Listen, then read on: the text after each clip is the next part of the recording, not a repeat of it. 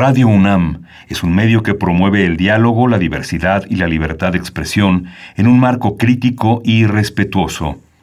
Los comentarios expresados a lo largo de su programación reflejan la opinión de quien los emite, mas no de la radiodifusora. Radio UNAM presenta Primer Movimiento. El mundo desde la universidad. Muy buenos días, buenos días, bienvenidos y bienvenidas a esta emisión del lunes 26 de julio de 2021, 7 con 4 minutos la hora del centro del país. Les saludamos en esta transmisión que es en vivo, totalmente en vivo a través del 96.1 de la frecuencia modulada en el 860 de AM en www.radio.unam.mx. Volvemos después de este breve periodo vacacional, pero muy reconfortante y con muchas energías eh, para estar aquí con ustedes como cada mañana lo hacemos en este espacio matutino de Radio UNAM en primer movimiento. Saludo a mis compañeros, a todo el equipo. Está allá en cabina en la colonia del Valle. Se encuentra Socorro Montes en la operación técnica, Violeta Berber en la asistencia de producción, Frida Saldívar en la producción ejecutiva, el resto del equipo en sus puestos, en sus lugares y Miguel Ángel Quemain en los micrófonos, en la conducción. ¿Cómo estás, Miguel Ángel? Hola, Berenice Camacho, buenos días. Buenos días a todos nuestros eh, radioescuchas, a nuestros amigos y colegas de la Radio Universidad de Chihuahua en Ciudad Cuauhtémoc, Ciudad Juárez y la gran ciudad de Chihuahua. Hoy tenemos un menú muy interesante. Vamos a ver, eh, vamos a escuchar la convocatoria. Así se ve la minería en México. Es una convocatoria de la que nos van a hablar eh, la doctora Leticia Merino, que coordina el Seminario Universitario de Sociedad, Medio Ambiente e Instituciones, y con, y con Cecilia Navarro. Ella integra el Consejo Civil Mexicano para la Silvicultura Sostenible y el Observatorio Académico de Sociedad, Medio Ambiente e Instituciones de la UNAM. Por supuesto, y también, también tendremos esta mañana la participación de Teo Hernández, ingeniero dedicado a soportes sonoros, investigador de música de concierto y colaborador de primer movimiento aquí los lunes en esta sección de La Música de las Américas en tus oídos. Esta mañana nos compartirá su visión sobre la UNAM y la cultura musical de México desde el punto de vista de la difusión, de la difusión de la cultura. Así es que, bueno, la UNAM, la UNAM que ahora estamos, bueno, ya terminamos terminando este ciclo mm, vacacional, ya terminó, e entramos, entramos a este periodo intersemestral el próximo 11 eh, de agosto de, este año, por supuesto, eh, iniciará el ciclo escolar que tendrá lugar hasta el 26 de noviembre, así es que bueno, la UNAM y para el caso de la música, la UNAM y la cultura musical de nuestro país. Sí, vamos a tener también, eh, eh, vamos a hablar de eh, los destapes, así, así se llama cuando hay un anuncio de que alguien puede ser presidente rumbo a 2024. Vamos a tratar el tema con Carlos Bravo, regidor. Él es analista político y co-conductor del podcast Un poco de contexto.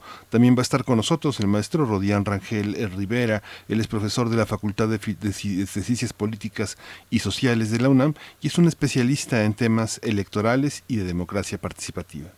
Y por supuesto la poesía necesaria esta mañana en la voz y la selección de Miguel Ángel Quemain por ahí de las 9.05 o 9.10 de la mañana, poesía en este espacio.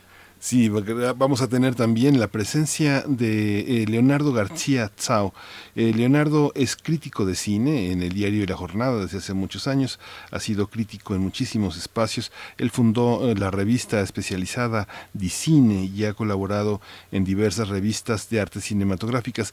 Va a estar con nosotros porque ha publicado un hermoso libro, una conversación larga y profunda con Guillermo del Toro, su cine, su vida y sus monstruos. Así que quédese con nosotros para hablar de cine y hablar de del Toro. Y cerramos la emisión con Biosfera en Equilibrio con nuestra colaboradora, la doctora Clementina Equigua, bióloga y también divulgadora científica desde el Instituto de Ecología de la UNAM, para hablar de los pasos de fauna, reconectar el hábitat, los pasos de fauna en carreteras es el tema de esta mañana. Bueno, ahora que eh, tal vez algunos eh, tuvimos la oportunidad de darnos una vuelta cerca, tal vez de, las, de, nuestro lugar eh, de residencia, pero bueno, reconociendo esa importancia del hábitat, de su protección, eh, pues vamos a hablar al respecto con la doctora Clementina Equigua esta mañana para cerrar la emisión de hoy lunes 26 de julio. Vamos en este momento con nuestro corte informativo sobre COVID-19. Ya eh, se ha movido el semáforo epidemiológico. Vamos a ver algunos detalles de esa cuestión, entre otros eh, otras, temas, numeralia sobre el ritmo de la pandemia en nuestro país y en el mundo. COVID-19. Ante la pandemia, sigamos informados. Radio UNAM. Al actualizar el semáforo epidemiológico COVID-19, de acuerdo con los nuevos parámetros de medición, la Secretaría de Salud informó que Sinaloa es el primer estado en regresar al color rojo, mientras que hay tres estados más en color naranja, 15 en amarillo y solo tres en verde. La Ciudad de México fue una de las entidades en regresar al color naranja ante el incremento de casos y hospitalizaciones. Las autoridades sanitarias también señalaron que el nuevo sistema de medición privilegia la salud de la población y busca reducir la ocurrencia de casos graves de COVID-19. La Secretaría de Salud informó que en las últimas 24 horas se registraron 108 nuevos eh, lamentables decesos, por lo que el número de fallecimientos de la enfermedad de la COVID-19 aumentó a 238.424. De acuerdo con el informe técnico ofrecido ayer por las autoridades sanitarias, en ese mismo periodo se registraron 6.535 nuevos contagios, por lo que los casos confirmados acumulados aumentaron a 2.741.983.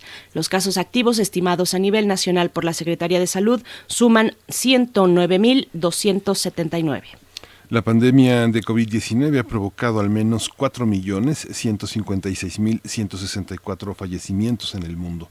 De acuerdo con un balance de la agencia de noticias AFP, a partir de fuentes oficiales, desde el comienzo de la pandemia, más de 193.687.980 personas se han infectado con el SARS-CoV-2 en información de la UNAM, con el propósito de atenuar el impacto medioambiental del plástico, las y los científicos universitarios, eh, entre ellos Elsa Gutiérrez Cortés, María de la Luz Zambrano, Alicia del Real López y Alfredo Maciel Cerda, realizan estudios para utilizar materiales a partir de semillas de tamarindo útiles en el desarrollo de películas biodegradables, fabricación de cosméticos, alimentos, shampoo y pinturas, entre, entre otros. El proyecto se lleva lleva a cabo en el Laboratorio 16 de Procesos de Transformación y Tecnologías Emergentes de la Facultad de Estudios Superiores Cautitlán, a partir de la línea Procesos de Separación de Hidrocoloides, Mucílagos, Almidones y Polisacáridos en el área de alimentos.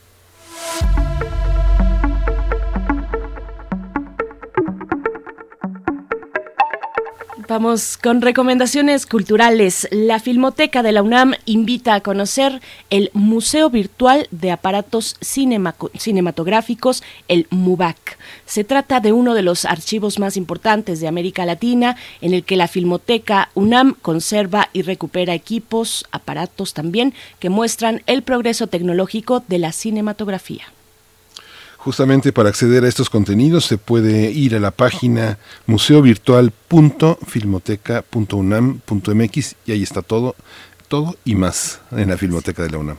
No se pierdan este Museo Virtual de Aparatos Cinematográficos, el MUBAC de la UNAM. Y vamos a ir con un poco de música antes, invitarles a que nos demos los buenos días también a través de las redes sociodigitales. Ahí estamos atentos, atentas a sus comentarios, arroba en Twitter, primer Movimiento UNAM en Facebook. Envíenos sus comentarios que con gusto les daremos lectura desde estos micrófonos. Vamos a ir con música a cargo de la cantante y también compositora mexicana Nancy Summer. Esto que escucharán a continuación se titula Sangre de Cacao.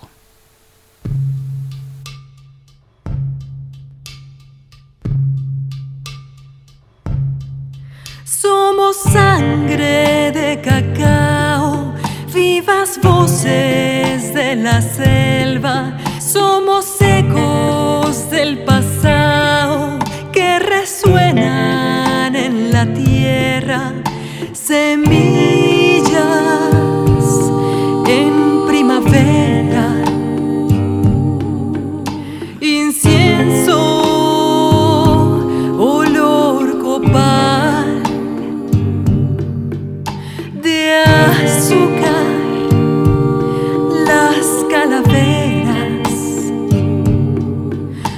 agua, miel,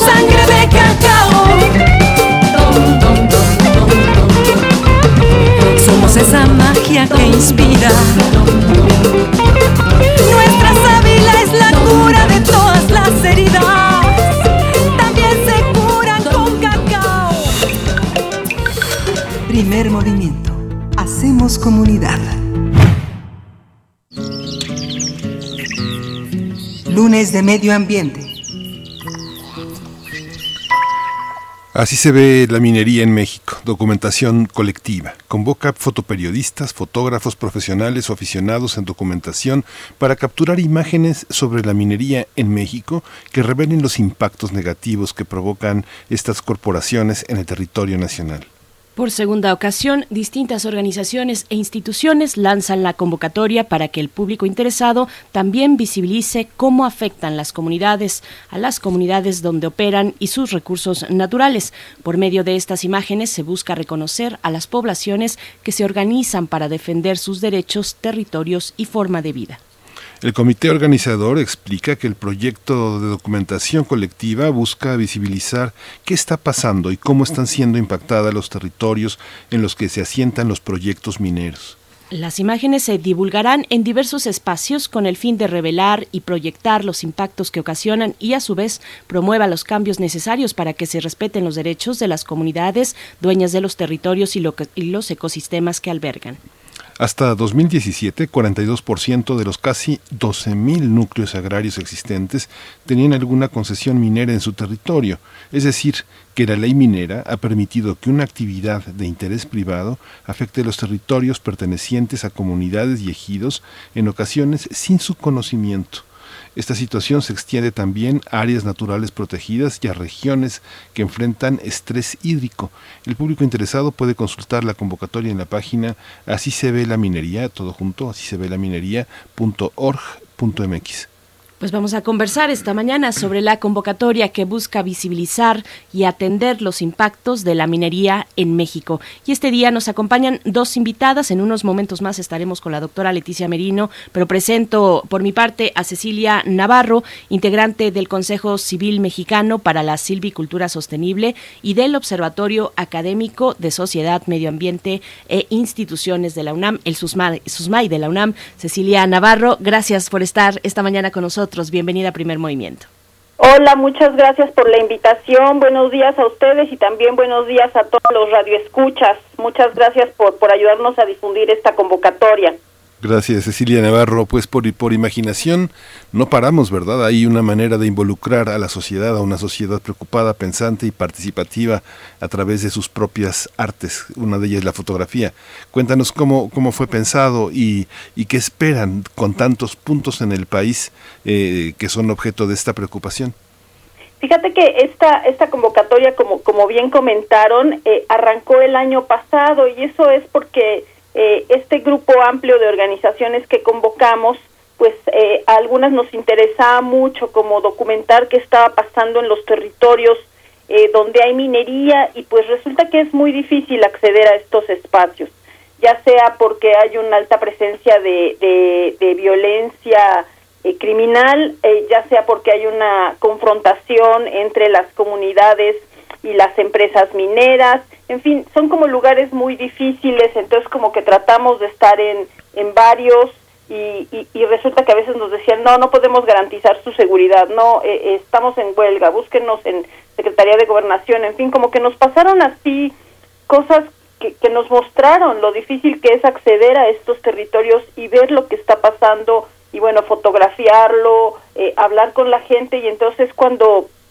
surgió la idea de de decir, bueno, vamos a invitar a la gente, eh, activistas, habitantes, eh, fotógrafas, fotógrafos, a documentar, a compartir las fotografías, a construir como este, eh, pues, mosaico visual de la minería en México. Entonces, la primera convocatoria fue en el 2020, justo, pues, nos agarró comenzando la pandemia, pero aún así tuvo muy buena respuesta y decidimos ampliarla para este año. De hecho, este año se, se abre muchísimo el número de organizaciones participantes y, y, bueno, pues la acabamos de lanzar el, el 30 de junio pasado y va a estar abierta eh, tres meses, julio, agosto y septiembre. Entonces, pues invitamos, por supuesto, eh, a quienes viven en las regiones afectadas por proyectos mineros, eh, a fotoperiodistas, a activistas, a, a mandar las imágenes eh, de, qué está pasando con los ecosistemas, de qué está pasando con la vida comunitaria, de, qué está pasando con los medios de vida de la gente, con, los, con las actividades agrícolas, con los cuerpos de agua. Eh, en estas regiones a donde llegan eh, los proyectos mineros, muchas veces en contra de la expresa opinión de pues de los habitantes de, de esos territorios.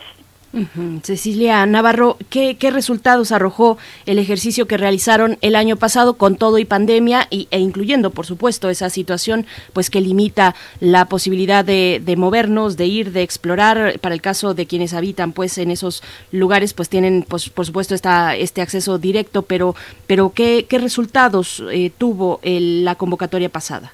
Nosotros consideramos que la respuesta fue muy buena. Hubo eh, alrededor de 120 eh, imágenes de, de, alrededor de 30 proyectos mineros y, y, bueno, lo mismo eh, pues participaciones digamos amateurs de, de, gente que habitaba allá, gente que nos pidió mantener su, sus datos en el anonimato que de fotoperiodistas. Entonces, después de que llegaron estas fotografías, un grupo de, de jurados conformados por la, la periodista eh, Marcela Turati, por Sol Pérez, que es una especialista eh, también en, temas de minería. ¿Quién más participó en este en esta convocatoria? Bueno, Francisco López Bárcenas, este jurado y, y bueno, Marco Antonio Cruz, que era el coordinador de, de fotografía de, proceso foto, que, bueno, que, en paz descanse, le mandamos un abrazo a donde esté. Ellos hicieron la selección, hicieron como una curaduría de, de estas fotografías y bueno, tenemos alrededor de 65 imágenes impresionantes de Peñasquito en Zacatecas, de Salaverna también en Zacatecas, eh, de mineras en, en, este, en Michoacán, en Guerrero, de, del, del, Cerro de San Pedro, de la minera San Javier, muchísimas fotografías de la minería de carbón en Coahuila, que bueno que es una minería que además causa eh, pues muchísimos siniestros, muchísimos accidentes mortales, eh, eh, por supuesto el de las familias de pasta de conchos es el más conocido, pero muchos más. Esa es una situación que se presenta cotidianamente en estas eh, minas, que son las, las peores para quienes trabajan ahí.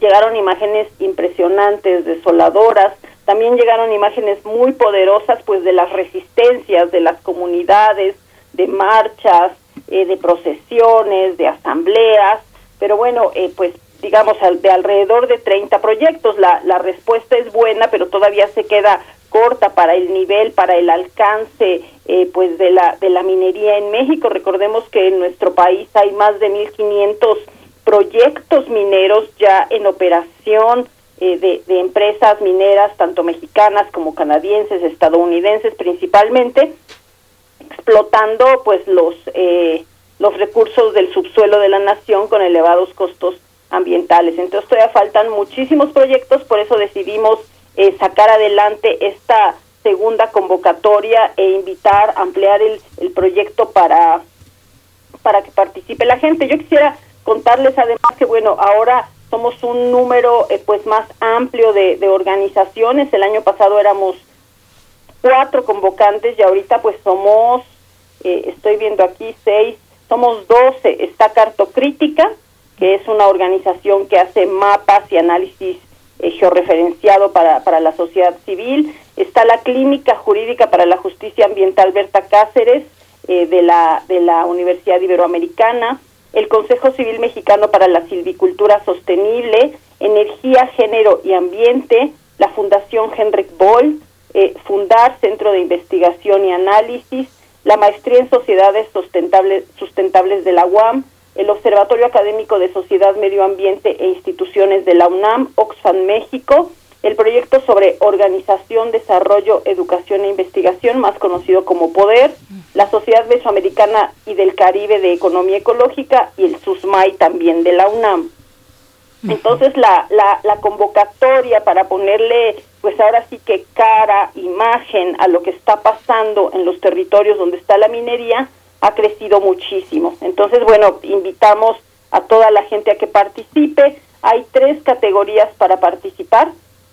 Esto también es importante decirlo. Son, digamos, eh, no, no tres categorías, perdón, tres temas. Uno de los temas es los impactos al medio ambiente, es decir, aquí lo que les proponemos enviar son eh, proyectos mineros que, que, que tienen, por ejemplo, contaminación en cuerpos de agua, extracción de agua, presas de jale, eh, destrucción de paisajes y deforestación, eh, también operaciones mineras en áreas naturales protegidas. Recordemos que hay alrededor de 73 eh, proyectos mineros ya en operación en áreas naturales protegidas por su diversidad, por su riqueza biológica. A pesar de eso, las mineras llegan y se instalan ahí. Hay también numerosos casos de vertidos químicos, y por supuesto, pues desastres ambientales, todo el tiempo hay derrames, eh, problemas con las eh, con las presas de jale y bueno, hay destrucción de flora, de fauna, contaminación del suelo. Entonces aquí la invitación es enviar eh, estos impactos al ambiente, ¿no? ¿Qué pasa en los territorios rurales cuando llegan las mineras? El segundo tema es la vida en los pueblos eh, mineros, que son fotografías de las comunidades eh, eh, que habitan estos estos territorios. Se pueden documentar, por ejemplo, las condiciones del antes y después de las actividades mineras, referirse a la vida cotidiana de la gente. Por ejemplo, en Sonora, pues después de los derrames de Grupo México, que por cierto están a punto de cumplir el séptimo aniversario, pues ahora la gente, una de sus actividades es comprar eh, el agua en garrafón para tomar, ¿no? Tenían un agua excelente y ahora el agua está tan contaminada que pues ahora gastan parte de sus recursos en, en, en, garrafones. Eso es, por ejemplo, escenas de la vida cotidiana, eh, cómo se convive con este tipo de proyectos, las condiciones laborales de quienes trabajan ahí y bueno, como también estas nuevas eh, prácticas que se generan alrededor de los lugares mineros, ¿no? Donde llegan eh, ciertas, digamos, cosas como la delincuencia, prostitución, en fin, como ciertos problemas de descomposición que, que llegan a, a estos lugares por la confrontación, eh, por el tipo de gente que llega, en fin. Y el tercer tema que tenemos son las resistencias, que son eh, las fotografías de las comunidades que se organizan para defender los territorios, los medios de vida, pueden ser imágenes de protestas, eh, de asambleas, de ceremonias, en fin, hay, hay también como digamos, la minería ha dado lugar a, numerosos conflictos ambientales y pues la gente se está organizando para defender su territorio. Entonces, bueno, estos son los tres temas en los que puede participar la gente. Por supuesto, en estas dos categorías, que es profesional y amateur. Ya estamos también en compañía de la doctora Leticia Merino. Mm, la presento, ella es coordinadora del Seminario Universitario de Sociedad, Medio Ambiente e Instituciones, el SUSMAI de la UNAM. También es integrante del Observatorio Académico, precisamente del SUSMAI. Y bueno, siempre es un gusto comentar y, y conversar como esta mañana lo hacemos. Gracias, doctora Leticia Merino. Bienvenida a Primer Movimiento. Al contrario, gracias como siempre. Gracias. Pues bueno, veíamos en este mm, listado de organizaciones y de entidades que Cecilia Navarro nos compartía, vemos al menos tres eh, instancias universitarias o tres espacios impulsados por, la, por las universidades. Es el caso de la Clínica Jurídica para la Justicia Ambiental Berta Cáceres, de la Ibero, de la Universidad Iberoamericana en su campus de Ciudad de México, también la maestría en Sociedades Sustentables de la UAM Xochimilco y por supuesto el SUSMAI de la UNAM. Así es que la pregunta obligada es eh, pues el, peso, la importancia de la participación eh, de las universidades eh, para impulsar estas iniciativas y convocatorias, Leticia Merino. Sí, este, pues yo creo que las universidades, las universidades públicas, aunque en este caso nos acompaña también de manera muy importante la Ibero, tenemos una responsabilidad con, con la sociedad y particularmente con los grupos más vulnerables y ahorita más agredidos este, somos, somos eh, trabajadores financiados con recursos públicos. Digamos, incluso eh, en la Ibero, digo, hay una, una participación de CONACIT a través del SNI. Eh, entonces son recursos públicos, somos trabajadores que, que nos debemos al interés público y creo que, que el tema de, de crear conciencia sobre sobre el peligro y sobre los daños que ha causado la minería en tan solo 30 años, pues es, es, una, es una responsabilidad fundamental este, que debemos asumir como académicos. Claro. Por ejemplo, aquí este, Cecilia Navarro, este, este recuento que has hecho de las empresas, de, la, de, las entidades participantes. Eh, uno, uno de los aspectos más difíciles es el tema del apoyo por parte de las empresas, la financiación. Finalmente eso revela cómo son grupos económicamente tan poderosos que pueden crear cercos verdaderamente importantes para que la difusión de estos problemas no tenga lugar son dueños de medios, son dueños de radiodifusoras, son dueños de empresas que tienen una gran potencialidad para difundir ideas e imponer otras, ¿no? Así es, mira, entre eh, quienes, entre las empresas mineras que operan en México, pues se encuentran eh, los hombres más ricos de este país, que además se enriquecieron muchísimo, muchísimo más con la pandemia, pero y además, bueno, de que son eh, dueños de, de, medios de comunicación, de que, de que tienen eh, una captura eh, del Estado, de que tienen acceso al poder político para que haya eh, una ley que, que, les es favorable completamente a los intereses mineros y que desconoce los derechos de las comunidades. Además de todo eso, hay que decir que manejan todo el tiempo un discurso de sustentabilidad. Ellos dicen, es que la minería es sustentable. E incluso hay funcionarios que compran ese discurso y dicen, no, sí, sí, hay minería sustentable.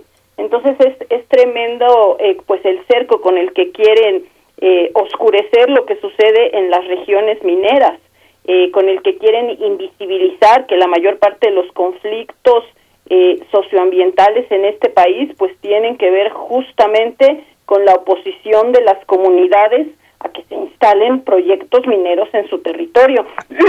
Recordemos que la, la ley minera, que por cierto eh, tiene eh, está por cumplir 30 años vigente, permite a estas empresas mineras acceder a la tierra y al agua de manera preferencial sin importar otros usos del terreno, sin importar que ahí pueda haber manejo forestal, sin importar que haya que ahí pueda haber agricultura y desconociendo el derecho de las comunidades a decidir libremente qué hacen en su territorio. Entonces, pues sí, o sea, esta esta ley es una ley eh, en función de intereses privados y bueno, pues de los intereses privados de la gente más poderosa y que controla lo que se dice sobre este tema efectivamente. Estamos estamos ante eso, por eso es tan importante que la gente eh, participe y nos ayude a contar cómo se ve la minería en México. De ahí de ahí este nombre de, de así se ve la minería en México y les invitamos a, visitar la página web. En la página web pueden ver la convocatoria para esta para esta para esta fase que es la, la 2021, pero también pueden ver las impresionantes imágenes que reunimos de la documentación 2020, los los tajos eh, los tajos inmensos, ¿no? Como el de Peñasquito, eh, es, es impresionante realmente la, la desolación están dejando estos proyectos eh, mineros en, en, todo el país y, y, quizás ahorita a lo mejor la, doctora Leti Merino les puede contar que una de las cosas muy importantes que estamos haciendo con con Así se ve la minería en México es un libro. Este libro eh, este, está siendo elaborado a partir de las imágenes que, que, forman parte del proyecto y que llegaron durante la convocatoria 2020. Eh, Hay una parte de Leticia Merino que cuéntanos un poco cómo ¿Cómo han visto los fotógrafos? Ahora que ya no está con nosotros Marco Antonio Cruz. Marco Antonio Cruz eh, fue un fotógrafo con muchísimos registros, tanto un registro artístico en lo poético, pero también en la recolección de imágenes que en el periodismo resulta muy difícil comunicar algo que no sea serial.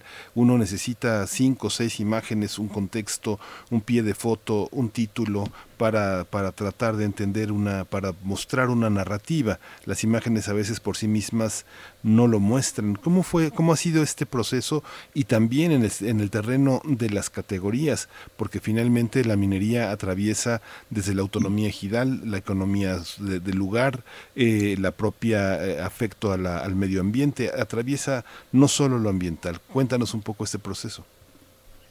Bueno, este, quizás vale decir que que inicialmente eh, pensábamos nosotros ir con fotógrafos y documentarlo eh, ir a algunos lugares.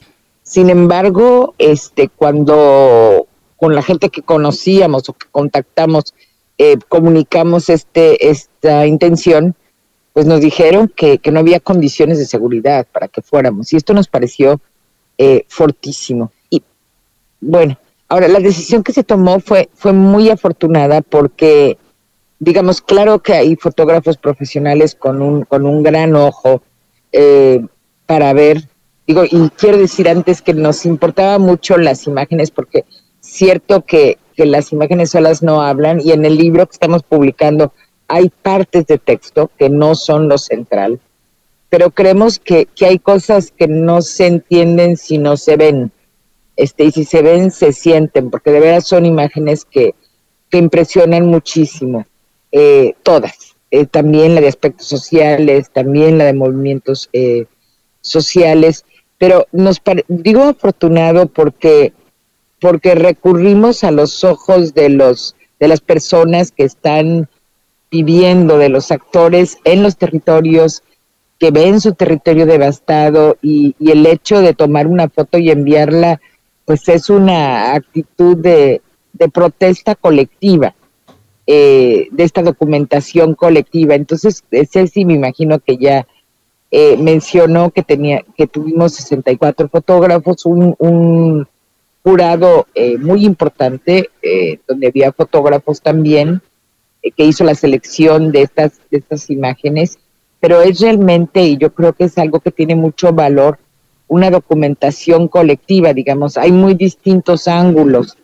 eh, de ver estas fotografías y creo que el libro mismo pues es un acto de protesta colectiva contra, contra este saqueo descomunal que digo, y no me gusta abusar del, del, del, uso de adjetivos, pero, pero lo merita.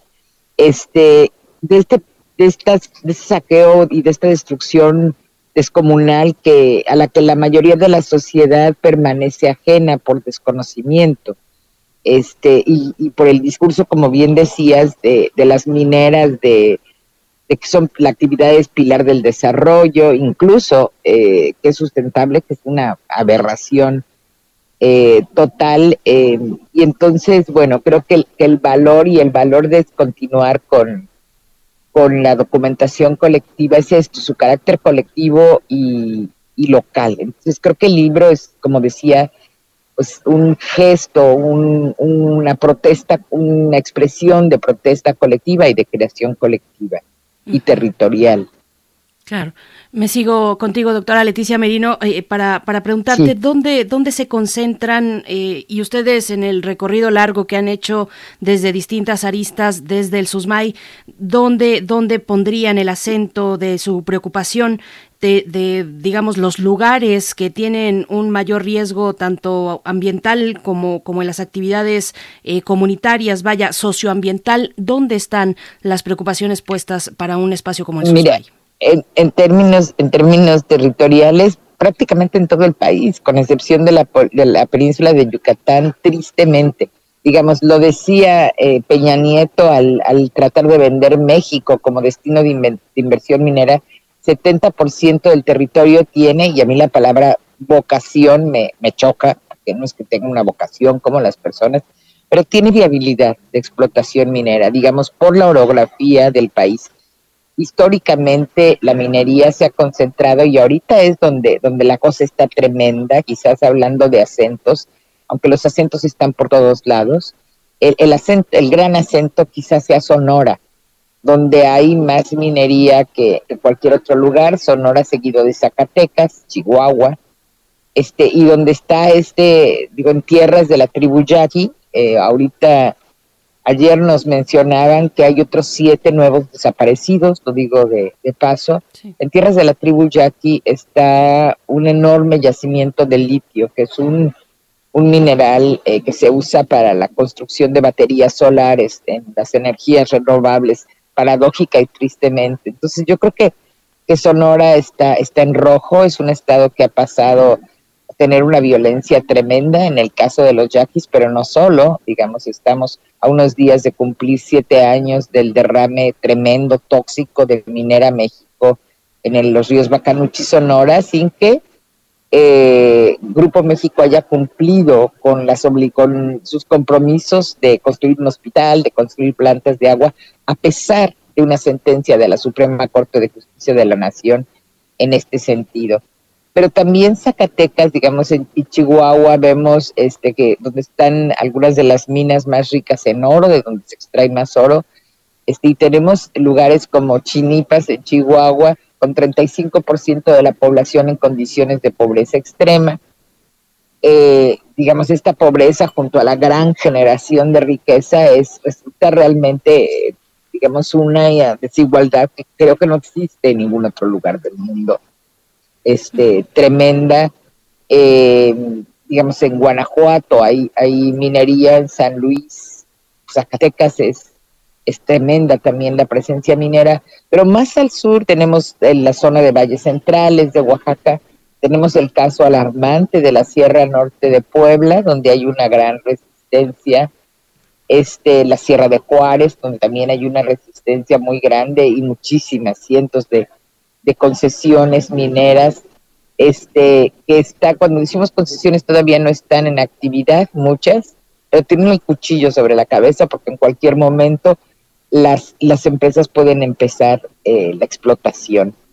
Digamos, de ahí la, la urgencia de cambiar la ley eh, para que se den otras condiciones, para que la gente tenga en primer lugar el derecho a decir que no o, o que sí, si es que si es que piensan que, es viable en su territorio.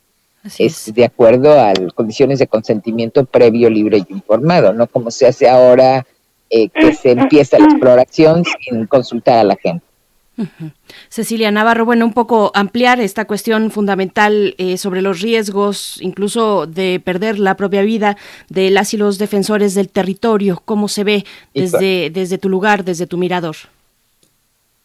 Tenemos una enorme preocupación por ese tema porque justamente eh, la minería suscita eh, muchísima ruptura y descomposición eh, del tejido social en las comunidades.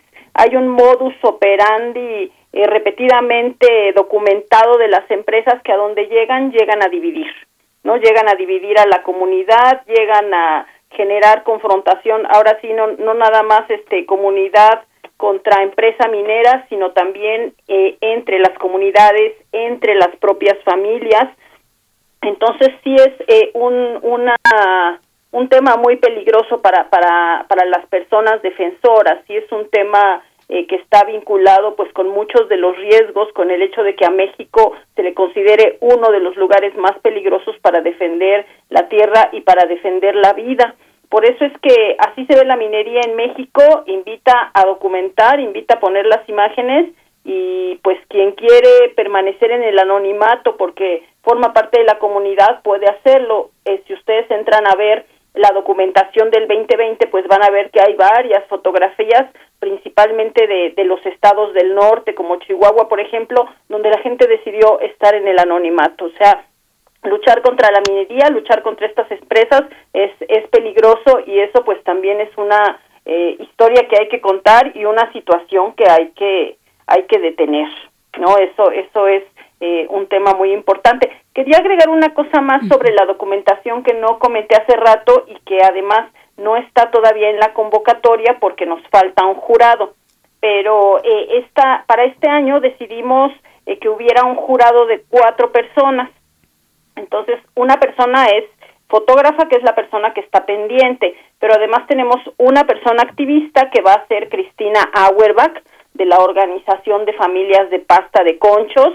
Eh, otra, otro de los jurados eh, va a ser eh, la, la periodista Telma Gómez, que es una super conocedora de los temas ambientales, de los proyectos de las comunidades y el otro jurado es académico, es el, el doctor Rodolfo García Zamora de la Universidad Autónoma de Zacatecas y muy familiarizado pues justamente con estos proyectos eh, mineros tremendos que están impactando eh, Zacatecas, una, una región de por sí con estrés hídrico y que con esto, bueno, pues está en una situación más crítica. Entonces, yo quisiera comentarles, las fotografías no tienen que ser eh, únicamente eh, periodísticas o no se rigen por criterios técnicos. Aquí eh, la, la, mirada, eh, digamos, multidisciplinaria de nuestro jurado nos permite que las eh, imágenes sean eh, no solamente valiosas periodísticamente hablando, sino también socialmente hablando, que hablen de, los casos importantes que están pues desgarrando nuestros territorios entonces, este, pues la, la, las y los invitamos a participar. Es importante decir que no es un concurso, es una documentación colectiva. Entonces, eh, pues creo que todas y todos eh, quienes viven en estos territorios o quienes llegan a ir, pues tenemos la oportunidad de, de, de, de, de complementar este, este mosaico de la geografía en el país. Así es. Muchísimas gracias, eh, Leticia Merino, por toda esta conversación, eh, Cecilia Navarro. Una última, una última, una última precisión de este de cómo, cómo, cómo, cómo orientarse para quienes se, emocionen con esta convocatoria, qué ver, qué ejemplos de, de, fotografías. El SUSMAI tiene tanto en su agenda como en muchísimos eh, materiales, imágenes muy, vamos a decirles que bellas, en el sentido en el que la poética nos devuelve en un solo instante algo que debemos de entender cuáles son, por último, eh, Leticia Merino, los, los datos, dónde podemos, dónde puede el público acercarse, cómo hacerle para participar en la convocatoria. Ahora sí que las preguntas de comprador. Creo que, creo que perdimos a la doctora Merino, pero estamos con Cecilia Navarro. Sí. Quieren, yo les, yo les comparto, miren, eh, eh, pueden entrar a la página Asiste la Minería en México.org.mx y ahí van a ver la convocatoria y registro 2021, que es la, la convocatoria para este año. Ahí explica las tres categorías eh, que mencionamos al, al principio, impactos en la salud, la vida en los pueblos mineros y resistencias. Ahí dice cómo hacerle para subir las fotografías, eh, eh, en qué resolución deben de venir, porque es importante que vengan en, en, en buena resolución, ahí explica eh, todo toda la información que hay que ponerle a cada fotografía. Hay que ponerle por ejemplo el lugar en el que se ubica la imagen la fecha en que fue tomada el proyecto minero al que corresponde. En fin como varias cosas de información justamente eh, como decía hace rato Miguel Ángel pues para eh, completar lo que la imagen nos muestra no dar como los datos de qué está diciéndonos la imagen en qué región se ubica y demás entonces, bueno, la convocatoria está abierta hasta el 30 de septiembre, todavía tienen la oportunidad de participar. Y también quisiera comentarles que eh, eh, logramos que a las fotografías seleccionadas por los jurados pues se les dé una una compensación económica, eso también lo van a ver aquí en la en la convocatoria, entonces ojalá se, se animen a participar. Y los criterios para para evaluarlas eh, por parte de los jurados son impacto visual, calidad técnica, creatividad, historia y relevancia. Entonces, este, pues ayúdenos a contar esto, repito la página, así se ve la minería en mexico.org.mx y está abierta hasta el 30 de septiembre de este año. Por favor, participen. Pues agradecemos mucho esta conversación a ti, Cecilia Navarro, integrante del Consejo Civil Mexicano para la Silvicultura Sostenible y también del Observatorio Académico de Sociedad, Medio Ambiente e Instituciones de la UNAM. Muchas gracias por esta participación y queda hecha la invitación en Así se ve la minería en mexico.org.mx. Gracias, Cecilia Navarro. Muchísimas gracias a ustedes y a, y a, todo y a, todos los, los y las radioescuchas. Eh, seguimos en contacto. Por supuesto, por supuesto que sí. Y también con la doctora Leticia Merino, que ya no pudimos reanudar la comunicación, pero le agradecemos como siempre, coordinadora del SUSMAI de la UNAM. Muchas gracias, doctora Leticia Merino. Nos vamos a ir con algo de música. Vamos con esto que está a cargo del asa de Cela, Love Came Here.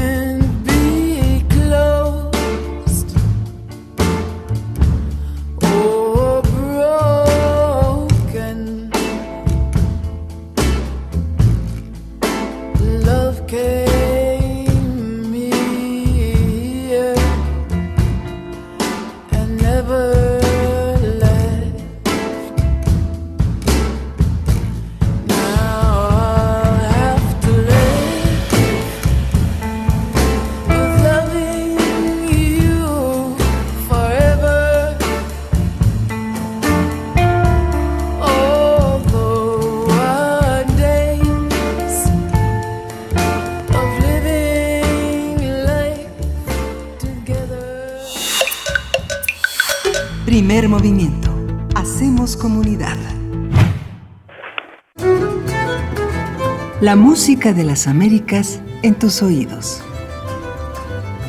Estamos ya en compañía de Teo Hernández, ingeniero dedicado a soportes sonoros, investigador de música de concierto y colaborador de Primer Movimiento para hablar de la UNAM y la cultura musical de México desde el punto de vista de su difusión. Teo Hernández, bienvenido a Primer Movimiento. ¿Cómo estás esta mañana? Muy bien, muchas gracias Berenice Miguel Ángel, el público de Radio Universidad y todo el equipo de Primer Movimiento. Bueno, es, es un tema verdaderamente amplio que me parece que ahora solo tocaremos así como un poco por encimita, ¿no? Este, pero sí efectivamente el tema de la universidad y la y la difusión de la música, la importancia que ha tenido en la Universidad Nacional Autónoma de México para la difusión de la música ha sido verdaderamente eh, apabullante, ¿no? Este bueno, la universidad es, eh, desde su fundación en 1910 eh, por Justo Sierra ha tenido ha tenido una, una gran relevancia en la cultura de México, ¿no?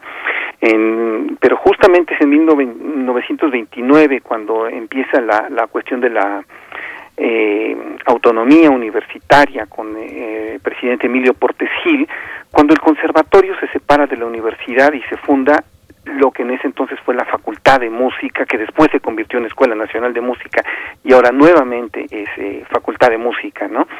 Y en esos eh, en esos momentos hay una hay un empieza a trabajarse la idea de hacer este una una una orquesta de la de la universidad hasta que la orquesta de la universidad la, la sinfónica de la universidad eh, por fin logra realizarse este proyecto en 1936, cuando José Roca Bruna y José F. Vázquez logran conjuntar todas estas estas ideas de, de hacer una, una orquesta sólida y hacen una son los primeros directores de la de la de la orquesta de la, la sinfónica de la de la universidad así se llamó OSUNAM, ¿no?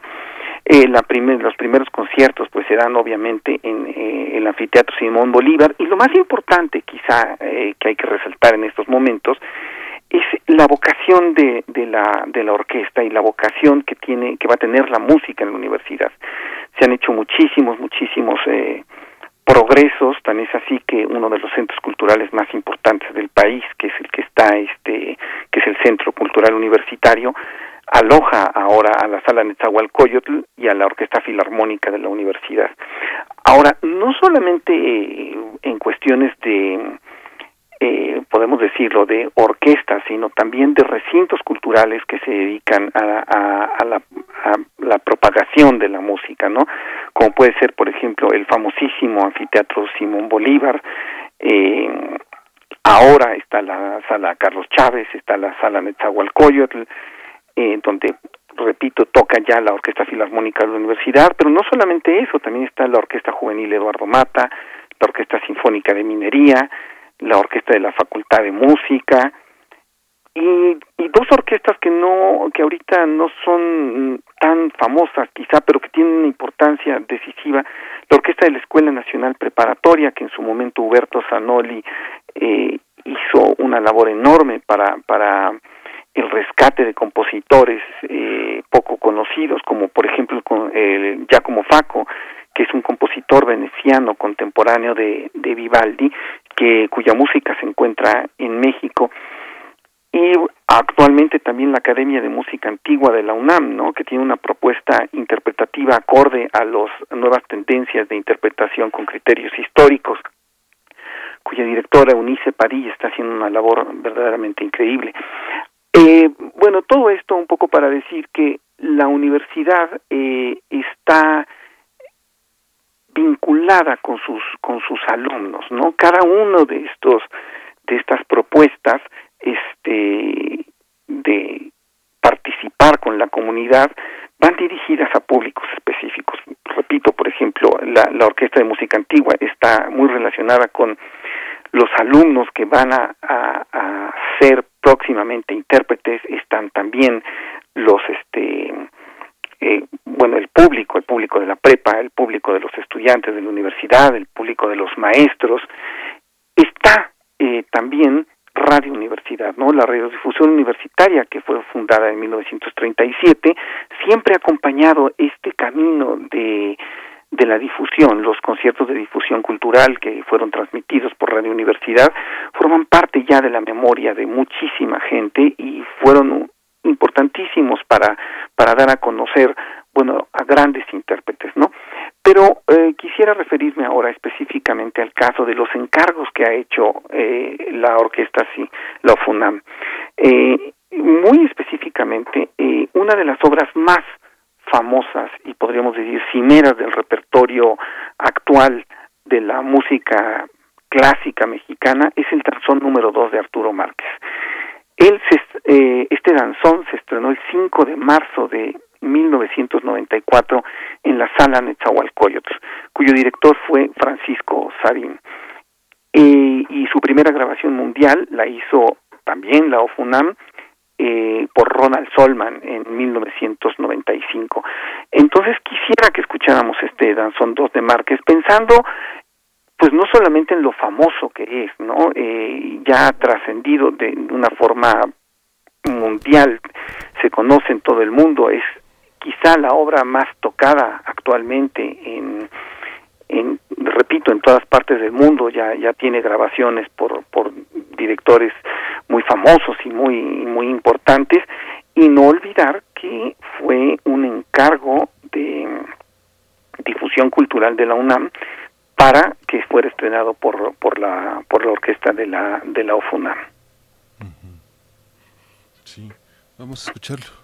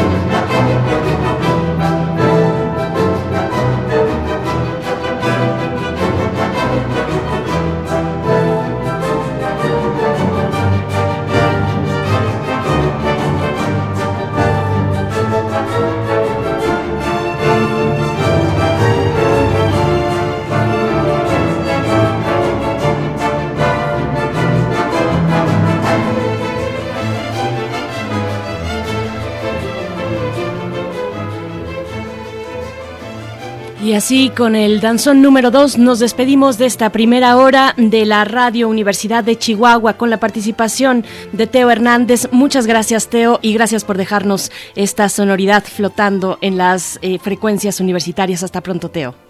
Hasta luego, muchísimas gracias. Gracias a ti, nos encontramos pronto. Seguimos aquí en Radio UNAM. Quédense para nuestra segunda hora. Vamos al corte y los dejamos un poquito todavía más con este danzón número 2.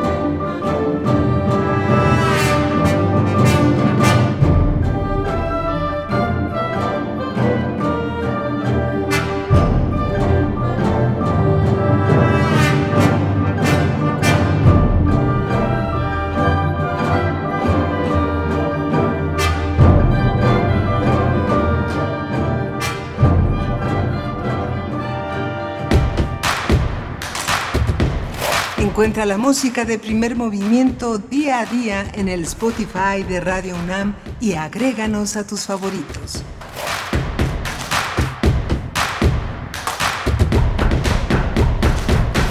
¿Sabes qué es la Consulta Popular 2021?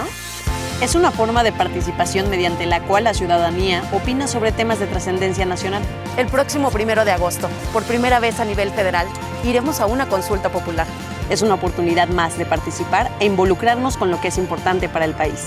Las y los ciudadanos, sorteados en las elecciones pasadas, serán capacitados por el INE para recibir y contar nuestras opiniones. Participa, celebremos la democracia. INE.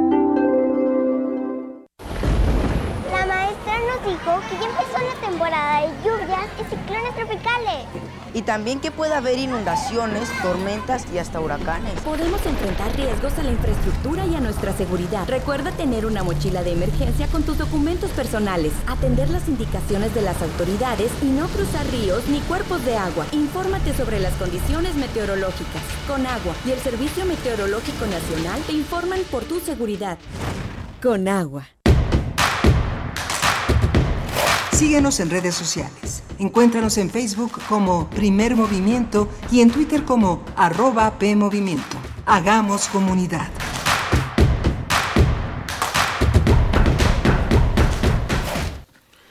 Hola, buen día. Ya estamos de regreso aquí en Primer Movimiento. Son las 8.04 de la mañana en la Ciudad de México. Estamos en, eh, conectados con Morelia, Michoacán, en la radio Nicolaita, como todos los días, de 8 a 9 de la mañana. Está Socorro Montes en la, en la conducción de la nave, en los controles técnicos, Violeta Berber en la asistencia de producción, Frida Saldívar en la producción ejecutiva y mi compañera Berenice Camacho. Querida Berenice, buenos días. Miguel Ángel Quemain, muy buenos días, buenos días a todo el equipo, por supuesto, también de la radio Nicolaita, por allá a, la producción de la radio Nicolaita que nos permite, eh, que nos abre el espacio en el 104.3 para estar enlazados con Morelia, con el estado de Michoacán. Y pues bueno, en esta mañana que, que hemos regresado ya en vivo, en vivo, arrastrando un poquito la vacación, pero, pero estamos aquí de verdad con mucho gusto eh, y con muchas ganas de compartir con ustedes como lo hacemos cotidianamente cotidianamente, hoy que es lunes 26 de julio de 2021, son las 8 con 5 minutos, pues iniciamos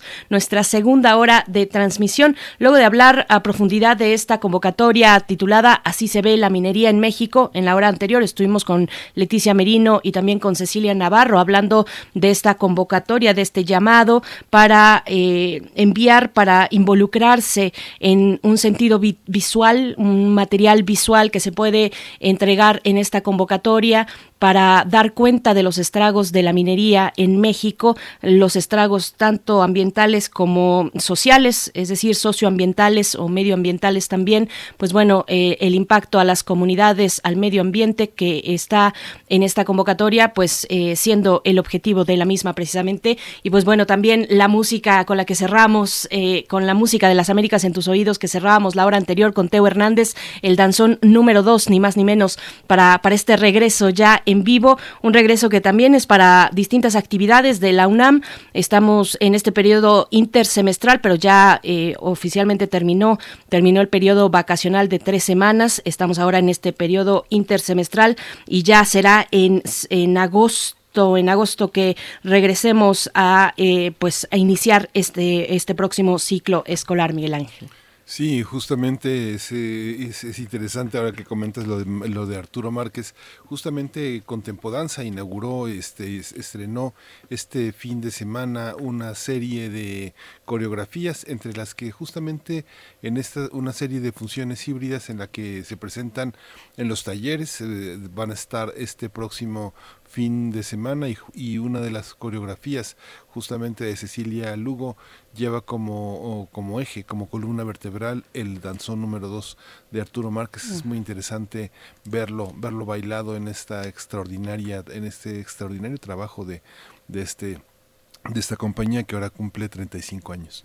Así es, pues bueno, ahí está esta referencia eh, que nos compartes esta mañana y tendremos, bueno, decía que eh, eh, ya en agosto regresaremos, pero agosto está a la vuelta de la esquina. Esta es la última semana de julio y será el 11 de agosto que inicie el ciclo escolar para la UNAM y hasta el 26 de noviembre de este año. Así es que bueno, todavía con estas complicaciones que nos impone la situación sanitaria en este semáforo naranja al que ya llegamos en Ciudad de México, para el caso de Ciudad de México, donde se concentran muchas de las actividades de la UNAM, pues bueno, estamos en esta expectativa, pero ya con esa fecha también de, regreso al ciclo escolar, 11 de agosto de 2021, una bienvenida y un abrazo y una felicitación también a todos y todas aquellas que eh, lograron ingresar a la UNAM. Tú te despedías eh, eh, hace un par de semanas, justo ya cuando nos íbamos de vacaciones, te despedías con ese reconocimiento de los que lograron ingresar a la UNAM a su formación tanto de bachiller como universitaria. Pues bueno, bienvenidos y bienvenidas a todos aquellos que, que ahora forman parte de la comunidad universitaria de manera formal, porque informal muchos, porque la UNAM pues es la universidad precisamente de la nación. Así es que, bueno, con eso iniciamos esta segunda hora, Miguel Ángel. Sí, iniciamos esta segunda y vamos a iniciarla también con música. Vamos a escuchar justamente eh, música de la música de la OFUNAM. Justamente vamos a escuchar de Sofía Campos, Verde Nocturno. Esos sonidos brillantes que por envolverte ya no están, me empiezan a dejar sola conmigo. El calor de la leña quemando, el encanto sucedió.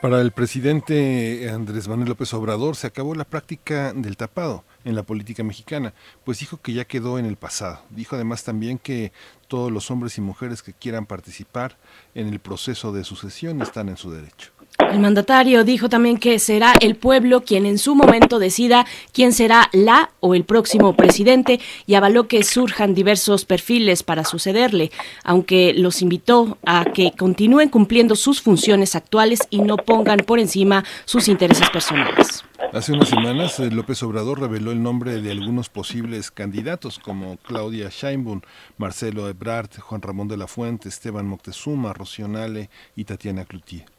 El 13 de julio, recordarán, en la conferencia matutina, Marcelo Ebrard agradeció la consideración del presidente de tomarlo en cuenta como posible candidato. Además, reconoció que en una comida con amigos y colaboradores habló, habló sobre el tema, pero aclaró que aún no es tiempo para su destape oficial. Al respecto, la jefa de gobierno capitalina, Claudia Sheinbaum, dijo que todos tienen derecho a buscar la candidatura. El 12 de julio, López Obrador celebró que integrantes del gabinete, gobernadores o dirigentes parlamentarios también podrían ser candidatos. Al no ser mencionado por el presidente, el coordinador de los senadores de Morena, Ricardo Monreal, también expresó su interés por participar como contendiente de Morena para la presidencia de las elecciones de 2024 mientras que el dirigente nacional de Morena, Mario Delgado, señaló que el partido elegirá a su candidato mediante la encuesta para que el pueblo decida y se garantice piso parejo. Bueno, pues vamos a realizar un análisis de los llamados destapes presidenciales rumbo a la jornada electoral de 2024. Este día nos acompañan a través de la línea dos invitados. Por mi parte, yo presento a Carlos Bravo, regidor, analista político y co-conductor del podcast titulado Un poco de contexto que se transmite en Spotify. Carlos Bravo, regidor, bienvenido a Primer Movimiento. Gracias por aceptar esta participación. Al contrario, muchas gracias a ustedes por la invitación. Muchas gracias. También está con nosotros el maestro Rodián Rangel Rivera. Él es profesor de la Facultad de Ciencias Políticas y Sociales de la UNAM. Es maestro en Gobierno y Asuntos Públicos por parte también de la UNAM y es especialista en temas electorales y de democracia participativa. Rodián Rangel, muchas gracias por estar otra vez aquí en Primer Movimiento. Bienvenido. ¿Qué tal? Buen día. Un gusto saludarles. Miguel Pérez, Carlos, un placer estar con ustedes. A todos nuestros escucha. Gracias, gracias, Rodian Rangel. Pues bueno, empezamos contigo, Carlos Bravo, regidor, con ambos, porque es una pregunta en realidad de contexto para ambos. ¿Cómo vieron, cómo vieron este capítulo o estos capítulos recientes de declaración de intenciones de algunos, algunos también diciendo no, yo no voy, yo no voy por ahí, está la secretaria de, de Gobernación, pero vaya, eh, ¿cómo, cómo lo leen? Eh, en estos momentos en los que todavía falta un largo tramo para que llegue eh, precisamente la jornada del 2024. Carlos Bravo, regidor. Eh, pues mira, yo creo que hay, hay dos, dos acontecimientos también que sirven de alguna manera como preparativos, vamos a llamarle así, o como antecedentes de esta disputa ya por la, de esta muy adelantada disputa por la sucesión presidencial. El primero de ellos fue la renovación de la dirigencia en Morena de la que finalmente salió eh, como dirigente Mario Delgado, ahí ya se empezó a ver, digamos, con, con relativa claridad que había una disputa entre un grupo encabezado por Claudia Sheinbaum y otro encabezado por Marcelo Ebrard y que estaban en una suerte de guerra de posiciones eh, preparándose un poco para la eh, para la carrera para la sucesión presidencial. Esa partida la ganó el grupo de Marcelo Ebrard cuando finalmente lograron eh, que Mario Delgado resultara el nuevo dirigente. Y la el segundo antecedente que también me parece de mucha importancia es la tragedia el accidente en la línea 12 del metro en Tláhuac porque bueno ese fue ese fue un acontecimiento eh, que golpeaba políticamente a ambos a, a, Marcelo Ebrard porque fue durante su administración que se construyó esa línea del metro y a Claudia Sheinbaum porque bueno fue durante su administración que se cayó. Y también pues hubo algunos eh, reportajes tengo muy presentes uno en el país y otro en New York Times que pues parecen haber tenido acceso a información privilegiada que de alguna manera eh, eh, cargaba la balanza o apuntaba a que la principal responsabilidad del accidente pues tenía que ver con defectos de construcción más que de mantenimiento y en ese sentido pues golpeaba más a Marcelo Ebrard. Me parece que esos reportajes se interpretaron como que el gobierno de Claudia Sheinbaum estaba filtrando información para dañar a Marcelo Ebrard y eso pues ya digamos comenzó un golpeteo muy fuerte entre ambos equipos. De alguna manera eh, se salió de cauce esa disputa y eso obligó al presidente a tratar de intervenir no para frenarla porque es, es irrefrenable esa disputa pero para tratar de darle quizás un poco de orden, para tratar de abrir, como se decía antes, la baraja y quitarle un poco de presión a quien pues todo indica que es su favorita, lo que es antes llamado su tapada, que es Claudia Sheinbaum, ¿no? Eh, Rodian Rangel, ¿cómo, ¿cómo viste tú estos, estos momentos? ¿Coincides con Carlos Bravo, regidor? Él dice, bueno, la muy adelantada disputa por la presidencia. Cuéntanos, por favor. Hola, ¿qué tal? Buen día.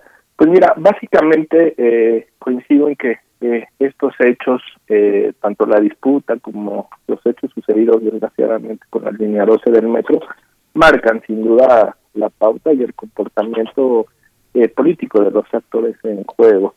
Sin embargo, me parece que viendo hacia adelante y no hacia atrás, también tenemos una agenda política bastante interesante en términos de la futura consulta popular del domingo y después también tenemos el proceso de la revocación del mandato a la cual la propia jefa de gobierno y el propio ejecutivo han dicho que se van a someter en marzo del próximo año.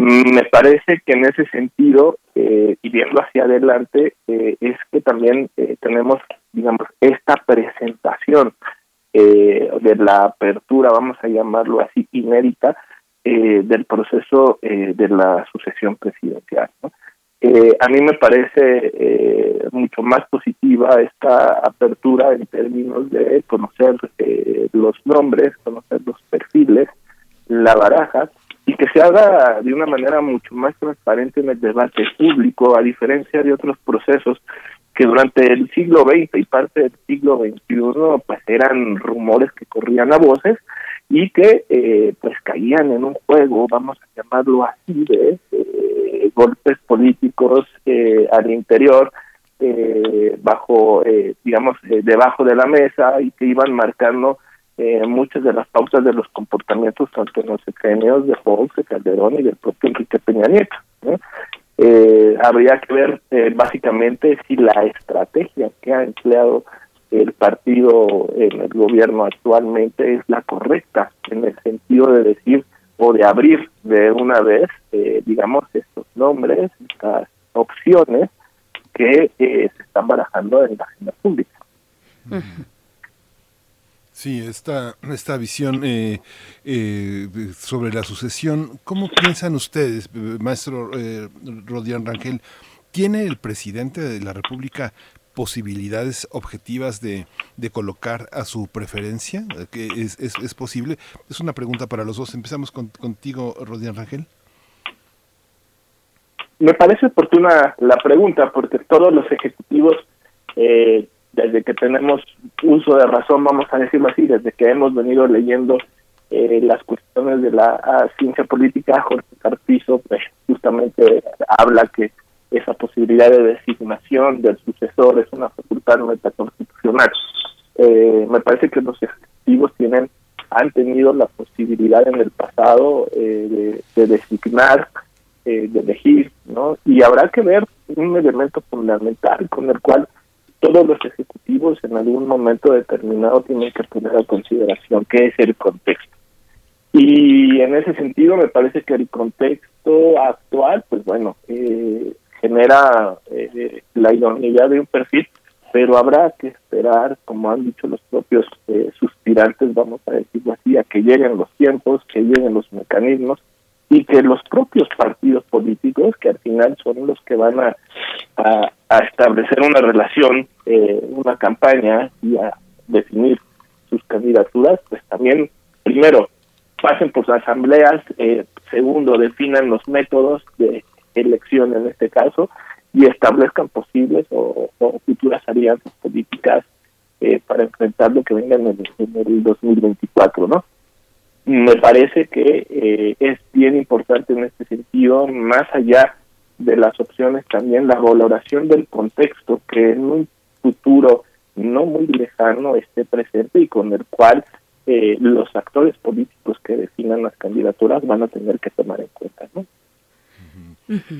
Sí, maestro Carlos Bravo. Sí, eh, mira, a mí me parece interesante tratar de hacer un, contraste entre lo que era este juego de la sucesión, el llamado tapadismo, en el sistema político de antes, el sistema político postrevolucionario, y el sistema o el régimen de la transición, el actual.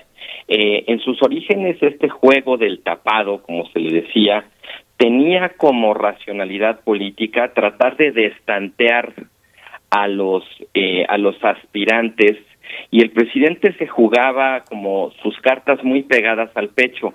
De hecho, la, expresión tapado viene de la elección presidencial de 1958, eh, cuando está dejando la presidencia Adolfo Ruiz Cortines. Él, eh, pues, hace una, una maniobra que, que Gonzalo N. Santos relata en sus memorias, donde le empieza a comentar a ciertos integrantes de su equipo cercano, les pide que por favor investiguen eh, la situación financiera, la reputación del que era su secretario de Agricultura, eh, Gilberto Flores Muñoz, a quien se conocía como el pollo. Y bueno, pues esas instrucciones presidenciales de alguna manera son interpretadas como pues una, una preferencia, una inclinación por Gilberto Flores Muñoz. Al final de cuentas, eh, Ruiz Cortines eligió no a, al pollo, sino a Adolfo López Mateos, que era su secretario del Trabajo, y cuenta la anécdota que cuando finalmente mandó llamar a Enrique Muñoz, a Gilberto Flores Muñoz a su oficina para informarlo, lo recibe diciéndole, perdimos, compadre. Eh, claramente lo que él había hecho era pues una distracción, un destanteo, eh, porque los presidentes en aquella época tenían dos poderes muy importantes. Por un lado, en efecto, eh, como comentaba el profesor Rangel, la facultad metaconstitucional, como la llamó Carpizo, de elegir a, quien sería el candidato del PRI y pues ya prácticamente el presidente, pero por el otro lado también, y esto era muy importante, la capacidad de disciplinar a los perdedores, que quienes no, no fueron favorecidos, digamos, no se rebelaran, no se saltaran las trancas, no perdieran los papeles. Lo que tenemos ahora es un sistema distinto. Es posible que, dada la fuerza que tiene dentro de su partido, el presidente López Obrador sí tenga en efecto a, el, a diferencia de muchos presidentes en la democracia mexicana que no la tuvieron, ¿eh? por cierto, la capacidad de nombrar a quien será el candidato de su partido. Solamente una breve, una breve eh, repaso. Vicente Fox no pudo nombrar ni siquiera al candidato del PAN. Él quería que fuera Santiago Krill y terminó siendo Felipe Calderón. Felipe Calderón tampoco pudo nombrar a la candidata del PAN. Él originalmente quería que fuera eh, Juan Camilo Muriño, pues Camilo Muriño murió, él quería que fuera Ernesto Cordero, terminó siendo Josefina Vázquez Mota. Pero bueno, en general, eh, creo que el presidente López Obrador sí tendría la capacidad de favorecer a un candidato o candidata. Lo que no estoy tan seguro es que tendría la capacidad de disciplinar a los perdedores y me parece que eso tiene que ver con el escaso grado de institucionalidad que tiene Morena como partido político, a diferencia del que tenía el, grado de institucionalidad que tenía el PRI en aquellos años clásicos. Y eso me parece puede llegar a desembocar en una situación donde la disputa sea muy intensa, porque pues como digo, los perdedores realmente eh, puede ser que no se disciplinen, es, ya lo estamos viendo, es el caso de Ricardo Monreal, que como el presidente no lo menciona cuando abre su baraja, pues se, sube él, por decirlo de alguna manera, a ese ring, un poco desafiando al presidente y pues nada nos indica que ese tipo de esfuerzos eh, de rebeldía vayan a multiplicarse conforme se vaya acercando ya eh, la sucesión. Maestro Rodian Rangel, me sigo con ese hilo, la relación del Ejecutivo Federal con su partido, cómo se ve ahora con, con el gobierno de la autollamada 4T. Eh, el presidente pues se ha manejado, al menos en lo público, eh, ha, enfatizado incluso la distancia que toma con la vida del partido. ¿Cómo lo ves? Eh, y una distancia que toma que es contrastante pues con el gran poder de una figura como la de Andrés Manuel López Obrador. cuéntanos cómo ves esta relación, maestro Rangel. Pues, em, pues muy interesante porque sería eh, la primera vez, eh, vamos a no, sería la primera elección presidencial desde el 2006 en el cual el nombre de Andrés Manuel en la papeleta electoral no esté, digamos, está jugando la, la sucesión. en este sentido. Pero hay un dato muy interesante que a mí me parece que no estamos tomando en cuenta en términos de lo que para muchos llaman eh, una muy pronto o una muy adelantada eh, inicio del proceso de sucesión. También se abre, digamos, dentro de este panorama que, nos plantea eh, Carlos Bravo, esta futura, vamos a llamarlo así, el carácter disciplinario por parte de los perdedores también, lo que puede iniciar también a partir de ahorita es un proceso de negociación política entre los mismos actores de un partido político. ¿no?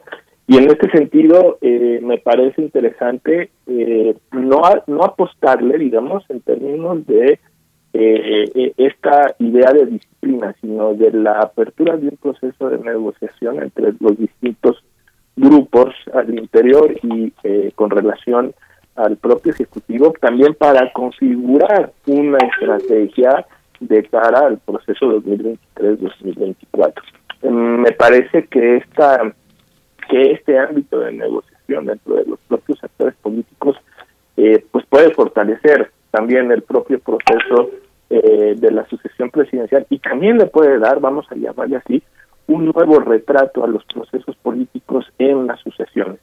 Veamos hasta dónde llegan en esta parte o en este escenario. Hay quienes, eh, digamos, podríamos eh, ver dentro de todo este bagaje de opciones, pues sí, un escenario a lo mejor de desacuerdos, de malos entendidos y de eh, hasta decisiones, como en el pasado se han dado en otros procesos de sucesión, pero también el haber adelantado el propio proceso permite e implica un proceso de negociación dentro de los propios actores políticos.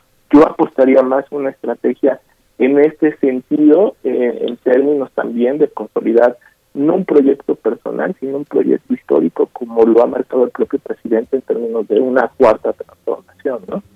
Más adelante, sí, por supuesto, les pediremos hablar de, estos riesgos, eh, de, adelantar tanto, de bajar tanto, pues a, partir de este momento ya la, baraja de los suspirantes, como dices Rodian Rangel, pero me regreso un poquito porque hacia donde quiero ir también es hacia lo que nos dice eh, Carlos Bravo Regidor, lo que nos dice este momento acerca de las dinámicas internas de un partido como este, como Morena. Es una baraja nutrida con muchas posibilidades que no necesariamente mm, se está perfilando, por ejemplo, en otros partidos políticos. ¿Cómo, cómo lo ves con todo y sus indisciplinados como Ricardo Monreal, que ya mencionabas? Eh, bueno, de entrada, de entrada yo diría que en efecto hay muchos nombres, el presidente puso sobre la mesa muchos nombres, no necesariamente hay muchas eh, aspiraciones con, con verdadera viabilidad. O sea, el hecho de que el presidente nombre a, a, personas, como Tatiana Cloutier, Esteban Moctezuma, Juan Ramón de la Fuente, no necesariamente quiere decir que esos eh, esas figuras sean viables en términos de candidatos, porque realmente pues, hay que preguntarse si tienen algún tipo de apoyo, de base, de fuerza social eh, que los respalde. Eh, me parece que en ese sentido el presidente pues menciona nombres, insisto, un poco para tratar de, dispersar la atención, de quitar el foco en el, en, la, en el pique o en la pugna entre los dos grupos realmente protagonistas, que son el de Marcelo Ebrard y el de Claudia Sheinbaum.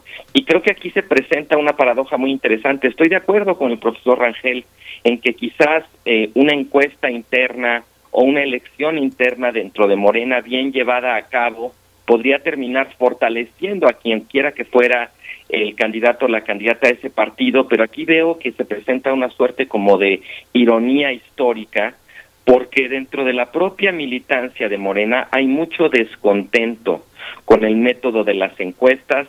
Creo que a ese nivel están muy desvirtuadas, muy desacreditadas, porque han sido poco transparentes, poco claras por un lado, y por el otro, en caso de presentarse una elección primaria o una elección interna, pues ya, ya hemos visto que eh, antes en el PRD, de donde viene una buena parte de Morena y ahora en Morena también, ese tipo de procesos se salen de control con relativa facilidad y terminan dándose, como se dice popularmente, hasta con la cubeta.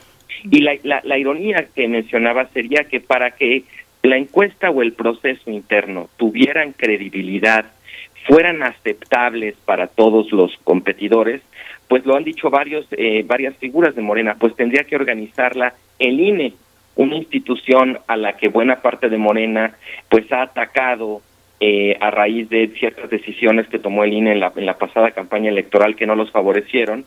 Entonces, bueno, pues no dejaría de ser irónico que la posibilidad de que un proceso interno, sea con encuesta o, con elección primaria, para decidir quién fuera el candidato, estuviera en manos de una institución que los propios morenistas se han dedicado, eh, no todos, pero muchos de ellos, a atacar, que sería el INE.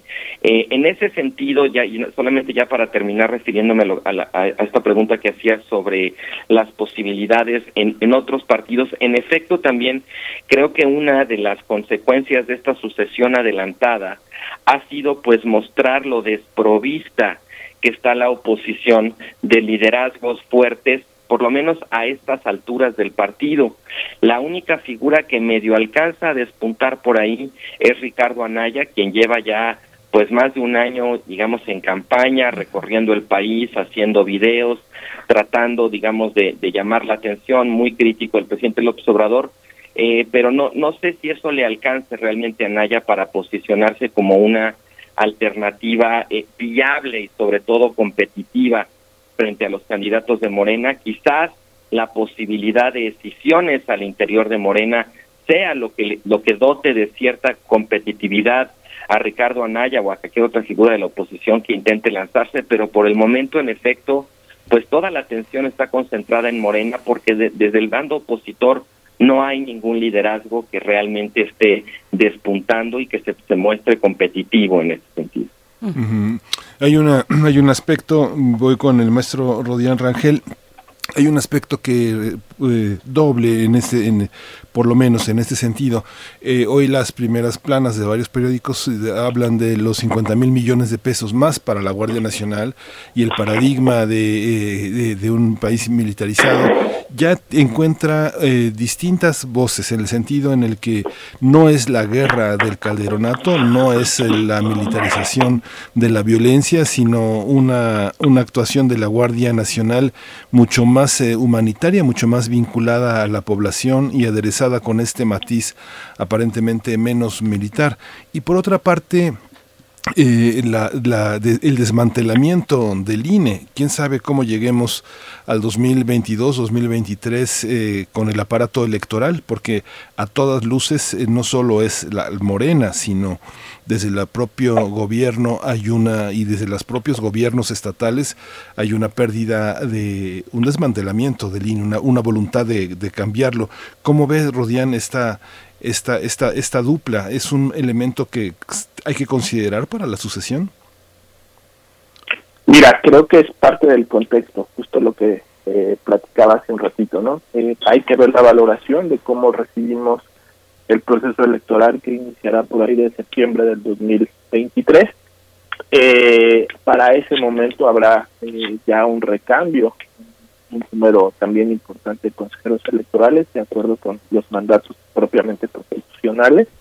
eh, habrá eh, una integración, o habría, perdón, una integración, vamos a llamarla así. Salen eh, un par de, de consejeros, entre ellos el consejero actual presidente, eh, Lorenzo Córdoba. Claro que habría una, una reconfiguración en este sentido de, de personas. Habrá que ver en términos de eh, la reforma electoral eh, que han eh, anunciado por varios lados cuáles son digamos los contenidos también de una de una futura reforma electoral. Y esto pues también insisto no es parte del contexto que puede que puede venirse presentando y del cual bueno hoy no tenemos digamos esa varita mágica como para adivinar los, los o futurizar eh, aquellos contenidos no me parece que el tema de la Guardia Nacional como lo como lo comentas está ahí. Eh, estamos digamos ante un eh, nuevo paradigma en la forma de la ejecución de la seguridad con un contenido como tú mismo lo has dicho de corte mucho más social y humanista y eh, que al tema de eh, económico y al tema de la pandemia, pues el tema de la seguridad se ha planteado como uno de las principales eh, temáticas de, en la agenda política, no nada más de este sexenio, sino desde el sexenio de Felipe Calderón, ¿no? Seguridad, empleo, y me parece que el tema de la pandemia pues marca sin duda alguna el sexenio actual, ¿no? A mí me parece un poco regresando a la, a la, a la, al argumento del maestro Bravo Regidor, esta parte de eh, en la sucesión es muy importante marcar eh, la otra parte, ¿no? La otra parte de los jugadores. Los partidos de oposición y la sociedad civil, vamos a llamarlo así, en términos de eh, qué opciones están manejando, barajando y están posicionando también como un contrapeso a lo que pueda venir en términos de la sucesión presidencial. En efecto, hay una fragmentación bastante considerable en términos de eh, perfiles de candidatos, no se ve un liderazgo, vamos eh, a llamarlo así, que pueda eh, emerger en este momento.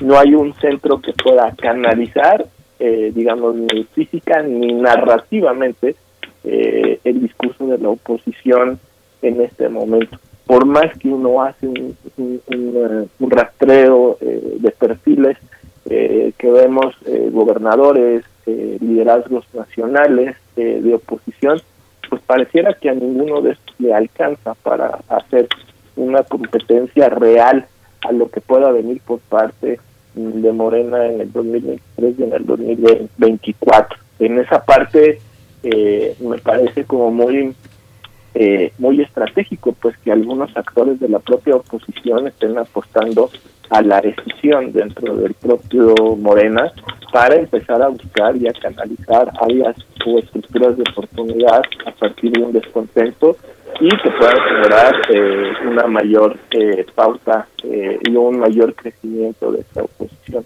Y ahí está clarísimo el mensaje, ¿no? En el sentido de que muchos actores de la oposición estarían en este momento justo a la espera, digamos, de este escenario de decisión, de rupturas, y por eso eh, me parece muy oportuno, en términos de lo que he comentado, el espacio de negociación que se abre también a partir de este momento al, interior del propio partido de Arena, ¿no? Sea por encuesta, sea por elección interna, ¿no? Me parece que hay un proceso eh, y existirá un proceso de negociación para salir lo más fortalecido en, esta misión del 2024. Hay muchos momentos, Carlos Bravo, en la que a, mí me da la impresión de que el presidente no termina de creer lo que le pasó. La pandemia es algo que por momentos cree y por momentos eh, descree pero hay una hay un aspecto en el que eh, esa manera de entrar en 2018 a gobernar eh, pensaba que trabajar 18 horas y uno lo escucha en muchos miembros del gabinete, miembros importantes incluso de Morena en el activismo en las cámaras. Es una es una parte muy importante, necesitamos el doble de tiempo. Él dice no no necesitamos 12 años como dijo Fox que necesitaba 25 años para cambiar a México, sino que eh, trabajar el doble, pero en los cambios de gabinete, algo que en lo que él ha insistido es que los que se van parece que no entienden qué es la cuarta transformación y algunos de los miembros del gabinete dicen que tampoco ellos lo entienden, ¿no? Tampoco ellos lo entienden muy bien. Víctor Manuel Toledo se fue con esa consigna es eh, cómo continuar con la transformación de México. El presidente se va a quedar tan tranquilo pensando en un sucesor que puede o no continuar con sus ideas, que parece que fundamentalmente él, las, él, tiene el bastón de mando para hacer entender a los demás cómo va la jugada. ¿Cómo lo ve, cómo lo ve usted, Carlos Bravo?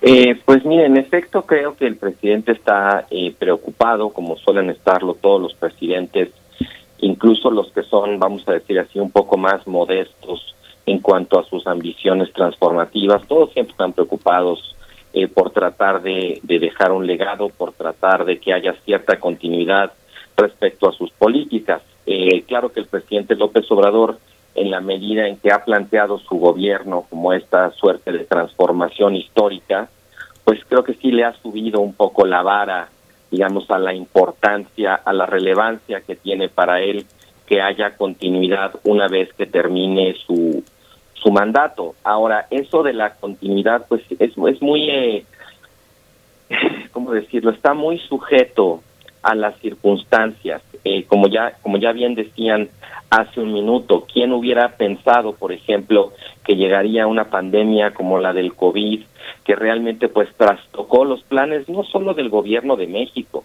de todos los gobiernos del planeta, realmente pues les cambió por completo la agenda, los obligó a tomar decisiones eh, que, en otros momentos quizás no hubieran querido tomar o que hubieran sido muy difíciles de tomar en circunstancias normales, ¿no?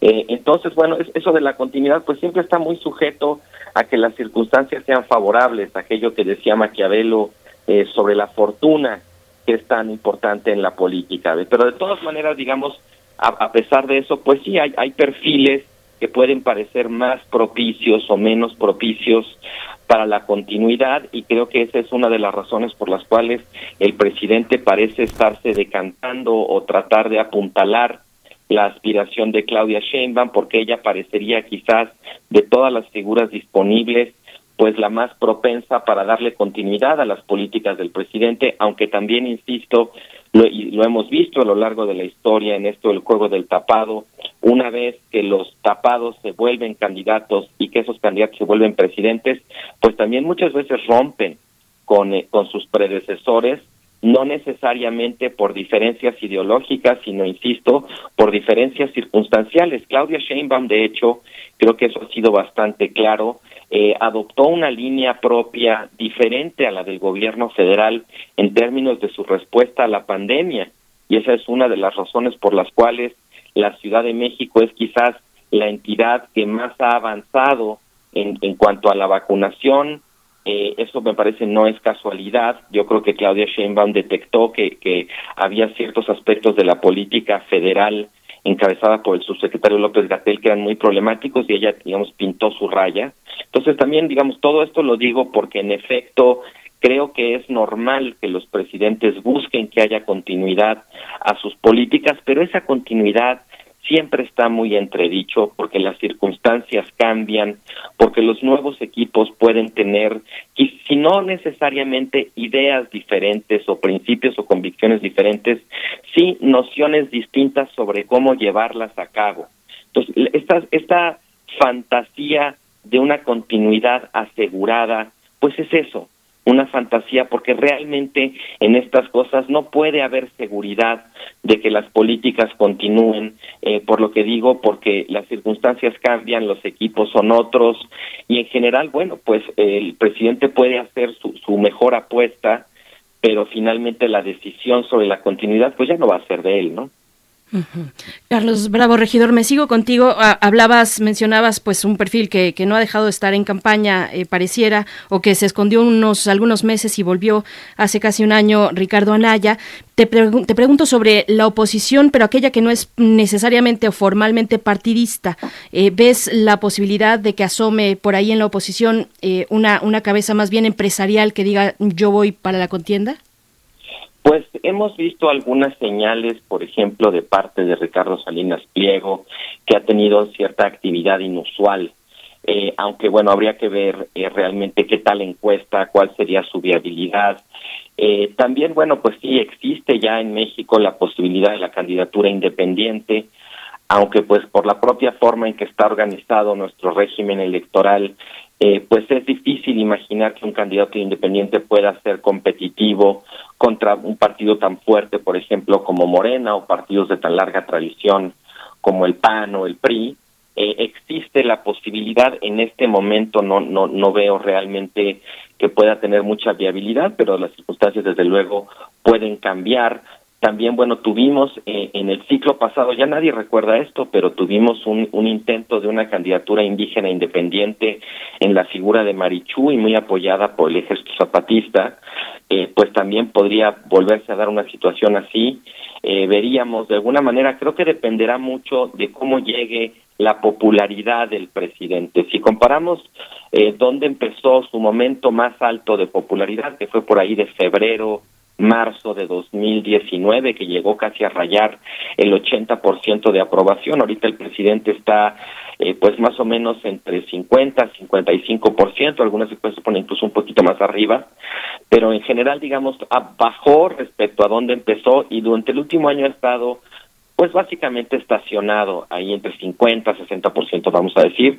Creo que esa es una variable clave porque si bien en las elecciones intermedias que acabamos de pasar, la popularidad o la aprobación del presidente no necesariamente se trasladó a los candidatos de Morena, pues creo que en el proceso de elección presidencial eh, López Obrador sí se va a jugar, como se dice, su resto por tratar de trasladarle todo su apoyo, toda su popularidad, su aprobación a quien quiera que sea el candidato o la candidata de Morena, pero insisto, eso, eso es el esfuerzo que él puede hacer, quien tiene la última palabra al final será el electorado que puede o no irse, digamos, en esa dirección. Y ya veremos también cómo se va atizando esta discusión de la disputa presidencial con la consulta que tendrá lugar, pues eh, ya estamos ah, muy cercanos a ese proceso entre diciembre y febrero, si no estoy equivocada, del próximo año, diciembre de este, eh, febrero del próximo, para la consulta para revocar o refrendar el mandato del presidente López Obrador. Ya veremos también cómo ese capítulo pues puede ir atizando esta discusión, pero voy contigo, Rodian Rangel para preguntarte, hay movimientos importantes en el gobierno capitalino. Uno, por supuesto, el muy comentado, el de Martí Batres con, como secretario de gobierno. ¿Cómo ves estos movimientos? ¿Qué significa la llegada de Martí Batres y cómo lo ves en el contexto de la eh, posible, ya segura prácticamente, postulación de Claudia Sheinbaum? Justo creo que lo, lo, compartes eh, y lo expresas en términos también de eh, un fortalecimiento de los equipos políticos, también tras los resultados electorales, eh, pues bueno, que en la Ciudad de México justamente nos, nos muestran el avance muy importante de, la oposición, ¿no? Al ganar nueve de las 16 alcaldías y pelearle, vamos a llamarlo así, una mayoría sin llegar a la mayoría, pero con un número muy importante de congresistas locales. Eh, me parece que la jefa de gobierno en este sentido se hace de un experimentado operador político eh, y que ha establecido ya contacto con las diferentes fuerzas políticas también eh, de la ciudad para, digamos, empezar una nueva ruta de trabajo con todas las fuerzas políticas, que no nada más tiene que ver ya en términos de lo político, sino también de la propia vida administrativa de la ciudad y sus alcaldías y el propio Congreso de la Ciudad de México. En ese sentido, algo que se ha, digamos, externado en términos públicos también, pues ya es el, también de cierta manera, el, inicio del, proceso sucesorio en la Ciudad de México Martí Batres ha adelantado que él va a trabajar y que no va a trabajar en términos aspiracionistas, eh, pero sin embargo, digamos, y apegado en paralelo a todo este contexto nacional en el cual se ha adelantado, pues también se habla, ¿no? De estos, de estas posibles, de estos posibles escenarios, ¿no? Inclusive, eh, pues se menciona, ¿no? Eh, este, esta idea en la cual eh, eh, la Ciudad de México, eh, en términos de los propios de las propias definiciones que puedan darse en un momento determinado, pues puedan haber figuras emblemáticas, digamos, en estos procesos sucesorios. ¿no? Tienes a un eh, Martí Batres, tienes a una Rosa Isela Rodríguez, tienes a una Clara Brugada como alcaldesa quien reelecta en Capalapa con mucha fuerza eh, política para poder sacar el proceso también en el 2023-2024. Y es muy importante también, lo sabe la misma Claudia a partir de la experiencia, eh, me parece, de Andrés Manuel en la jefatura de gobierno, de contar con un secretario de gobierno fuerte, como fue en el caso eh, de Andrés Manuel, que contaba con Alejandro Encinas, que al final pudo operar y llevar a buena causa también la funcionalidad de la Ciudad de México en eh, durante el periodo en el cual fue eh, jefe de gobierno eh, interino, vamos a llamarlo, ¿no? Desde el 2000, eh, en el 2005-2006, ¿no? Sí, hay una, hay una parte como mencionas justamente esta, este, esta mención de, de, encinas, de un hombre con la capacidad de sacrificio, es una, es una parte central. Yo escuchaba en 2000, de 2019 eh, toda, toda la arquitectura del movimiento que hoy vemos, yo lo veía como con cierto escepticismo con tanta claridad el relevo en el Senado para trabajar. El único que se le salió del Huacal fue a Monreal, pero Martí Bartres tenía esa, tenía esa tarea desde 2018 de abrir los cauces y de generar las las leyes que fueran posibles, las iniciativas del presidente y prácticamente todo está todo está jugado. Martí Batres va a ser el hombre que tal vez se sacrifique para que Clara Brugada sea la jefa de gobierno y Claudia Sheinbaum la candidata a la presidencia. Uno lo uno lo me atrevo a decir todo esto porque veo un gabinete tanto en el caso de los nuevos gobernadores eh, como de los gobernadores morenistas del presidente y de la ciudad, un gabinete totalmente militante. No hay cuadros, eh, ha habido algunos cuadros, no sé, Víctor Manuel Toledo eh, en, el medio ambiente que duró poco, pero generalmente los cuadros son cuadros militantes, o sea, digamos que en la, en la tradición de la vieja política. ¿Tú cómo lo ves, Rodián? Pues mira, yo lo que veo es que por primera vez, independientemente eh, del, escenario que, resulte, a mí lo que me parece muy interesante es que pasando de Rosario Ibarra a la última candidatura presidencial, eh, ya sea de Marichuy o de Margarita Zavala, me parece que el escenario de tener una mujer como presidenta de la República es muy fuerte en este momento. Eh, ya lo ha platicado ahorita el maestro Bravo. Eh, tenemos este perfil entre Claudia y entre Marcelo, pero también hay en el, digamos, en el, en el aire está esta gran oportunidad de que por primera vez eh, pues una mujer encabece la titularidad del poder ejecutivo y me parece que ese es un una una un, tema que está ahí y que también va a atraer los reflectores de muchos de las y los electores en el 2023 y en el 2024 no el tema del género ha sido una de las pautas también en este sexenio y de que la posibilidad de que llegue una mujer a la presidencia, me parece que también sería un hecho histórico que sería parte también de los elementos de cambio y de transformación misma que eh, la 4T ha venido, vamos a llamarlo así, trabajando eh, con el presidente López Obrador. Maestro Carlos Bravo, eh, por supuesto, nuestra confianza en las mujeres crece y las mujeres lo han demostrado con creces y muchas de las mujeres del gabinete, pero ¿usted cree que es viable, es posible que un militar sea presidente de México? Bueno, eh, posible es, eh, nada se lo impediría, eh, creo que no es deseable, no sería deseable. yo no yo no veo hasta este momento ninguna ninguna figura militar ni ninguna digamos tendencia que apunte en esa dirección. honestamente sí sí creo que con el presidente López Obrador se ha redoblado la, militarización de la seguridad pública e incluso hemos dado, creo, como país un paso más lejos de la militarización, que es ya empezar a ver destellos de una política militarista, de entregarle incluso al ejército funciones o responsabilidades que no le corresponden, que son eminentemente civiles, el control de las aduanas, por ejemplo. Eh, la Guardia Civil se suponía que sería un cuerpo la Guardia Nacional, perdón, se suponía que sería un, cuerpo civil y bueno, pues claramente es un cuerpo militar, ya incluso el propio presidente lo acepta y avisa que enviará eventualmente al Congreso una iniciativa para que la Guardia Nacional ya se integre al ejército. Es decir, sí, sí creo que ha habido pasos eh, un poco desconcertantes, sobre todo pues conociendo cuál era la opinión del candidato López Obrador en 2012 o en 2018 respecto a los saldos que había dejado la militarización de la seguridad pública. Ahí sí creo que fue uno de los grandes eh, vuelcos, de los grandes giros que dio López Obrador en su paso de candidato a presidente.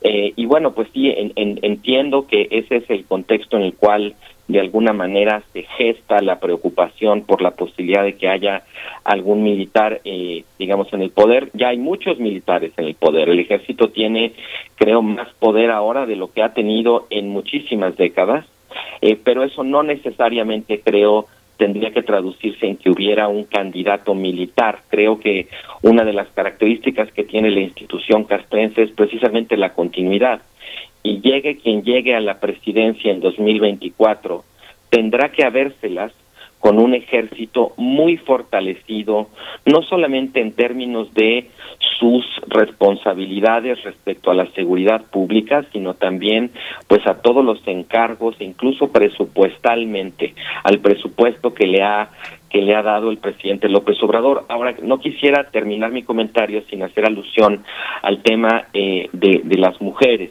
y de la posibilidad de que Claudia Sheinbaum pudiera ser la primera mujer en, en, llegar a la presidencia de la República. Creo que en ese sentido hay aquí como una ironía que tiene que ver con que uno de los puntos débiles o los puntos flacos que ha tenido la gestión de Claudia Sheinbaum en la Ciudad de México ha tenido que ver precisamente con el mal manejo del movimiento de las mujeres. Ahora quizás no lo tenemos tan presente, tan fresco, porque con la pandemia, pues todas aquellas movilizaciones desaparecieron un poco del radar, del mapa, dejaron de hacerse, pero lo cierto es que durante sus primeros años en el poder, Claudia Sheinbaum enfrentó una eh, resistencia y una crítica muy fuerte de parte de movimientos de mujeres feministas que protestaban por la violencia de la que son objeto día a día y el gobierno de Claudia Sheinbaum en realidad no, no supo responderles, y tropezó mucho, fue muy equívoco,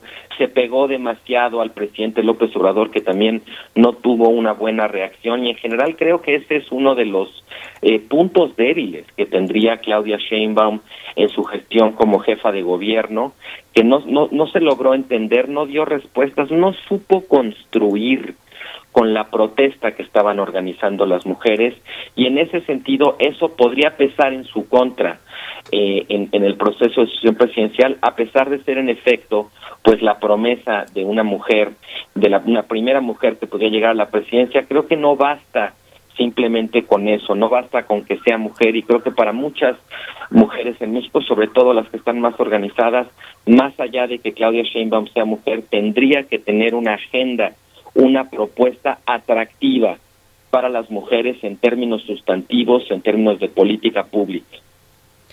Pues les agradecemos a ambos esta serie de reflexiones sobre la carrera presidencial al 2024. Bueno, la pandemia continúa ahí y sus estragos también y habremos de ver pues cómo cuáles son las reacciones eh, sociales colectivas a manera de procesos sociales digamos amplios y grandes que puedan impactar precisamente en este proceso presidencial. Muchas gracias Carlos Bravo, regidor, analista político por esta mañana. Gracias al y hasta pronto. Al contrario, muchas gracias a ustedes por la invitación. un, un gusto.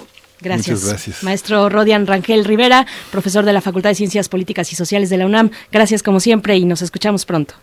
Gracias, muchos saludos, que tengan excelente arranque de semana.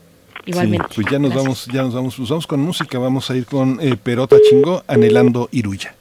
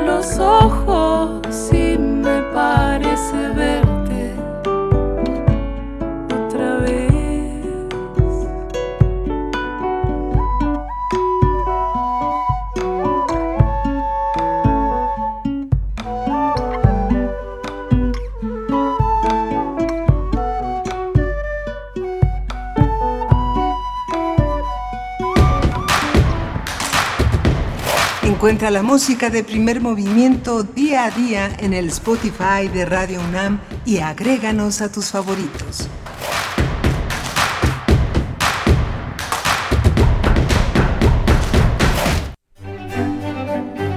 Cuentan que la música fue el origen del arte, pero ¿dónde empezó la música que conocemos? Temporada de verano 2021 de la Orquesta Sinfónica de Minería presentará en su quinto programa Homenaje a Bach, bajo la dirección de Carlos Miguel Prieto. Concierto de Brandenburgo número 3 de Johann Sebastian Bach. Concierto para fagot RB 471 de Antonio Vivaldi. Concierto para dos violines y suite de orquesta número 2 de Bach. Y concierto para flauta número 2 La Noche de Vivaldi. Con María Bacorina en la flauta, Viria Quesada en el fagot, Shari Mason y Carlos Miguel Prieto en el violín. Disfruta de este programa las veces que quieras vía streaming, desde el sábado 31 de julio a las 10 horas hasta el domingo 1 de agosto a las 23.30 horas. Consigue tus boletos en www.minería.org.mx. ¿Que dónde comenzó la música occidental? La respuesta está en Bach, Orquesta Sinfónica de Minería.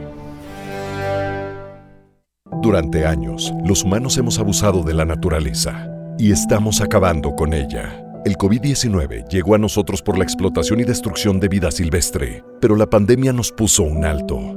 Debido a la pandemia, miles de personas se quedaron sin ingresos y lamentablemente hemos perdido a seres queridos. Es momento de reconocer que el planeta sí tiene límites. Para evitar más pandemias, tenemos que cuidar el medio ambiente. Sabemos cómo hacerlo. Solo faltas tú. Partido Verde. Soy más, más alcohólico que drogadicto, pero ya al último empecé a probar lo que es la piedra y la cocaína. Fue cuando murió mi hija. Muchos padres que estaban ahí en la sala de espera sacaban a sus hijos este, cargando y, yo tuve que sacar a mi hija en un ataúd. Lamentablemente no pude hacer nada por ella. En el momento que murió mi, mi hija, realmente hasta los perros lloraban conmigo. El mundo de las drogas no es un lugar feliz. Busca la línea de la vida. 800-911-2000.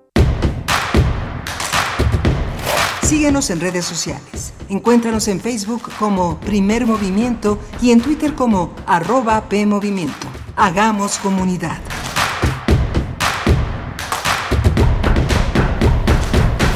Son las 9 de la mañana con 4 minutos, la hora del centro del país, en este lunes 26 de julio, ya la última semana de este mes. Estamos en vivo a través del 96.1 de la frecuencia modulada en www.radio.unam.mx y en distintas plataformas también de streaming, eh, pues transmitiendo en esta mañana cuando llegamos a nuestra tercera hora, nuestra tercera hora donde tendremos la poesía, la mesa del día, la sección Biosfera en Equilibrio, pero antes saludo también a todo el equipo, a quien está ya en cabina, allá en Adolfo Prieto, en Colonia del Valle. Uh, está Socorro Montes esta mañana en los controles técnicos a cargo de esta nave que va, va bien, va bien en este regreso después de las vacaciones. Y también Frida Saldívar en la producción ejecutiva, Violeta Berber en la asistencia de producción y Miguel Ángel Quemain en los micrófonos, en la conducción. ¿Cómo estás, Miguel Ángel? Hola, Berenice Camacho, buenos días, buenos días a todos nuestros radioescuchas. Bueno, nos queda una, una hora de, eh, de, de, encuentros muy interesantes, uno de ellos eh, con la obra de Guillermo del Toro, este gran cineasta, este hombre que ha sido uh, de una enorme congruencia y una fidelidad enorme a su imaginación, a sus, eh, a sus obsesiones creadoras y ha escogido, ha sido posible gracias a un diálogo que Leonardo García Zau, un, un, un, profesor de cine, un crítico, un investigador, también un funcionario cultural, ha hecho posible a través de un diálogo en el que eh, está prácticamente de cuerpo entero Guillermo del Toro. Es una, va a ser una conversación muy interesante para indagar sobre este, este libro y esta figura que es tan importante en la cinematografía nacional. Por supuesto. Y también tendremos, como cada lunes, la participación de la doctora Clementine Kigua, bióloga, divulgadora científica desde el Instituto de Ecología de la UNAM, para hablar de los pasos de fauna, reconectar el hábitat, los pasos de fauna en carreteras. Pues bueno, esto lo que eh, sucederá durante la siguiente hora de aquí y hasta las 10 de la mañana. Doy lectura algunos comentarios en redes sociales que nos hacen el favor de expresar a través de esos medios eh, de comunicación sociodigital, porque bueno, venimos de la conversación con Carlos Bravo Regidor y Rodian Rangel, los destapes anticipados rumbo al 2024. Nos dice Mayra Elizondo, saludos Mayra Elizondo, por, por supuesto, dice, sería absurdo no comenzar a hablar de sucesores, es una tontería pedir que no piensen en quién sigue y se pongan a trabajar. La continuidad del proyecto es esencial y bueno, también anuncia que su apoyo es por el eh, proyecto del presidente López Obrador y su elección, la doctora Sheinbaum. Dice Rosario Durán Martínez, ya es demasiado lo que AMLO ha otorgado al ejército, no le den más ideas, dice por acá. También eh, Daniel Manzano, varios comentarios, dice esto me recuerda nuevamente el olor de la sombra del caudillo y no precisamente una democracia anhelada, dice Alfonso de Alba Arcos, país alucinante. Ricardo Anaya comenzó temprano su campaña, pero para la elección de 2036, dice, apuntando, apuntalando por su socio Ricardo Monreal. Bueno, pues mm, varios comentarios. Otro último, Daniel Manzano igualmente dice, puede ser que la oposición esté desarticulada, pero de que existe, existe. Ya lo vimos en Ciudad de México, perdón, en las elecciones pasadas. Y bueno, por acá nos dice Miguel Ángel Gemirán, Sheinbaum contra Ebrard. En fin, varios comentarios. La menos rostizada, dice Abel Arevalo, puede ser Tatiana Cloutier. Bueno, gracias por sus comentarios. Luego, de pronto también hay que tener en cuenta que en distintos momentos y espacios de diálogo con la prensa, pues ahí es donde se da a pregunta expresa de los reporteros eh, si, si, se van a aventar o no para la eh, postulación presidencial y luego regresan a sus medios y titulan pues tal político ya se destapa o se baja de la contienda, en fin, después eh, se rasgan al mismo tiempo las vestiduras diciendo que es muy pronto los anuncios que son muy anticipados, los anuncios de destapes presidenciales, pero bueno, así está la cuestión en este, en este momento, Miguel Ángel. Sí, ha sido muy, muy, este, muy interesante. Muchos lo han visto como una cortina de humo que lanzó un distractor que lanzó López Obrador, pero no deja de ser, como dicen nuestros radioescuchas, una pregunta que está presente. Fíjate que la semana pasada me, me, ocurrieron tres cosas que me fueron muy conmovedoras e interesantes. Una, yo no había visto La Cordillera de los Sueños de esta producción Chile-Francia de Patricio Guzmán, con todo y que ha sido muy premiada, no había tenido oportunidad. Con esta, con esta película, eh, con este gran texto autobiográfico de Chile, eh, eh, se cierra la trilogía que abrió en 2010 con Nostalgia de la Luz, en 2015 con El Botón de Nácar, no sé si has tenido oportunidad de verla, pero es una de las películas chilenas más recientes, verdaderamente de una belleza extraordinaria, un gran documental, una, este, una, una cercanía para quienes amamos y estamos, hemos estado cerca toda la vida de Chile y de los chilenos. Es un documental verdaderamente conmovedor, verdaderamente interesante y aleccionador para nuestros días, como un gobierno cercena la democracia y sube al poder los militares y como la vida democrática en Chile sufre uno de los peores eclipses que ha tenido en el siglo XX. Y luego esta, esta visión también interesante, terminé de, este, de, volver a ver el documental de Manuel Alcalá sobre eh, Manuel eh, Buendía, sobre el que se llama Red Privada en Netflix, también el tejido de, la, de esta mafia del poder, del tejido de los gobiernos anteriores, es, es tremendo, es muy fuerte y nos anuncia cómo, cómo hay un mundo de espionaje, cómo hay un mundo que se adueña de la política y del país y luego esta sección tan que, tuvo tanta tanto rechazo de tantos medios y de tantos actores que buscan el cambio y que buscan la crítica, su quién es quién en las mentiras. Yo creo que ha sido uno de los peores tropiezos en la relación que ha tenido Andrés Manuel López Obrador con los medios, ¿no? Se, este, generar esta falta de criterio entre lo que es un declarante y de lo que es un comentarista, verdaderamente ya fue francamente este muy muy este muy desalentador. Julio Hernández Julio Astillero pues ha sido uno de los periodistas eh, críticos importantes que ha hecho con lo que hay con lo que se puede con producciones con lo que hay. Un trabajo verdaderamente ejemplar en la vida periodística nacional y creo que fue una gran pérdida de, credibilidad de poner a alguien este a García Vilchis a decir este este esta manera de emular el peor periodismo de espectáculos el Pinocho de la semana quienes quieren las mentiras.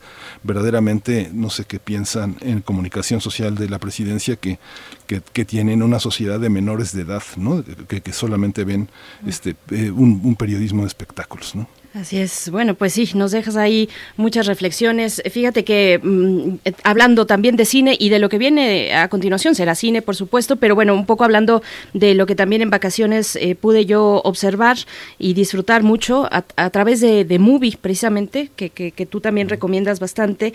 Eh, una película finlandesa, es una película de humor negro y erotismo que se llama Dogs Don't Wear Pants. Los perros no visten, no, no llevan pantalones, algo así, más o menos pues bueno, eh, es una película que vale mucho la pena, es del director mm, Yuka Pekka, es una película finlandesa que, más o menos trata de, luego de que un hombre pierde eh, accidentalmente a su esposa, años después, después de mucha tristeza, años después se encuentra consuelo pues en prácticas sexuales extremas eh, y tiene además la película este componente del humor que, que, a pesar de lo, de lo oscuro, pues, de la trama y de los mismos lugares, digamos, también igualmente oscuros donde se realizan estas prácticas eh, extremas eróticas, pues tiene también este elemento humorístico que, que, bueno, que de verdad la hace muy disfrutable. Es una película que se estrenó en 2019, eh, pero, pero que llega a, un portal como este, como una plataforma como esta, como la de Movie.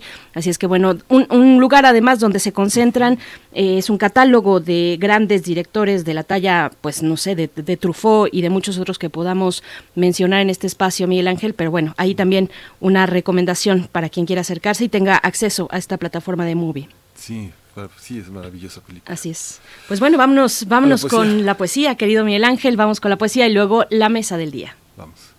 Vamos con la poesía necesaria. Bueno, vamos, eh, esta, este, en esta ocasión voy a leer un, eh, una serie de, de, homenajes que hizo eh, de, sextetos que hizo Luis Tobar, eh, este escritor, este cuentista, este poeta eh, mexicano que ha publicado El tiempo real en la Universidad de Guanajuato, una novela interesante que se emparenta, que es parte también de esta primer novela, Sin rastro de nosotros, Tobar ha hecho una serie de, libros de poesía, hizo un diccionario del mar que publicó la Universidad Veracruzana, una jornada en el otro tiempo en ediciones sin nombre y ahora esta eh, serie de poemas que eh, parte de ellos se han publicado en la revista de otra, la otra que eh, dirige José Ángel Leiva, lo vamos a acompañar con un homenaje al Lieje de Astor Piazzolla. Dice frente al espejo, dice, ¿cuánto será que de mi vida dejo?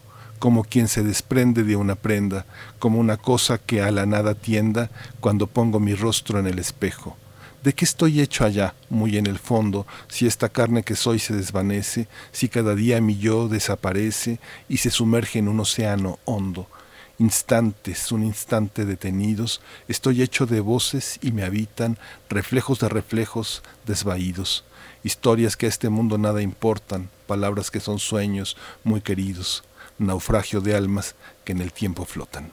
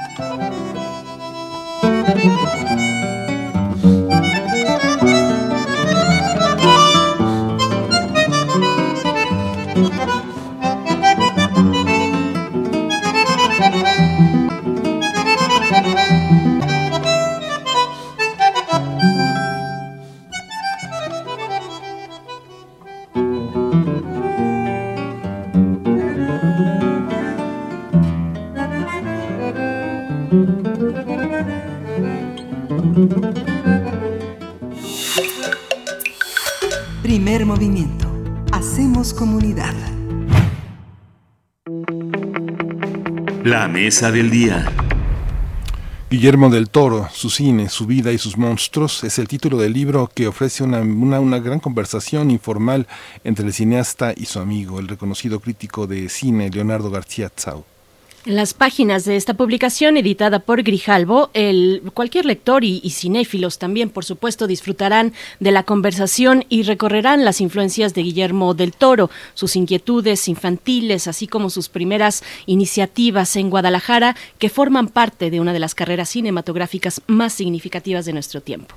A lo largo de 320 páginas, Guillermo del Toro, su cine, su vida y sus monstruos, el director de Cronos nos cuenta la odisea que representó la filmación del cortometraje Doña Lupe hasta su más reciente película La forma del agua.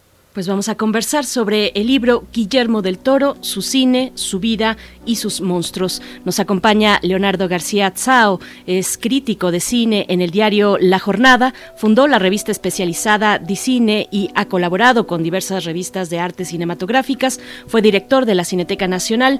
Desde enero de 2019 conduce junto con Fernanda Solórzano el programa Encuadre Iberoamericano, transmitido por TV UNAM y es un gusto poder conversar esta mañana. Leonardo García Tsao, gracias por estar aquí. Gracias a ustedes por invitarme. -huh.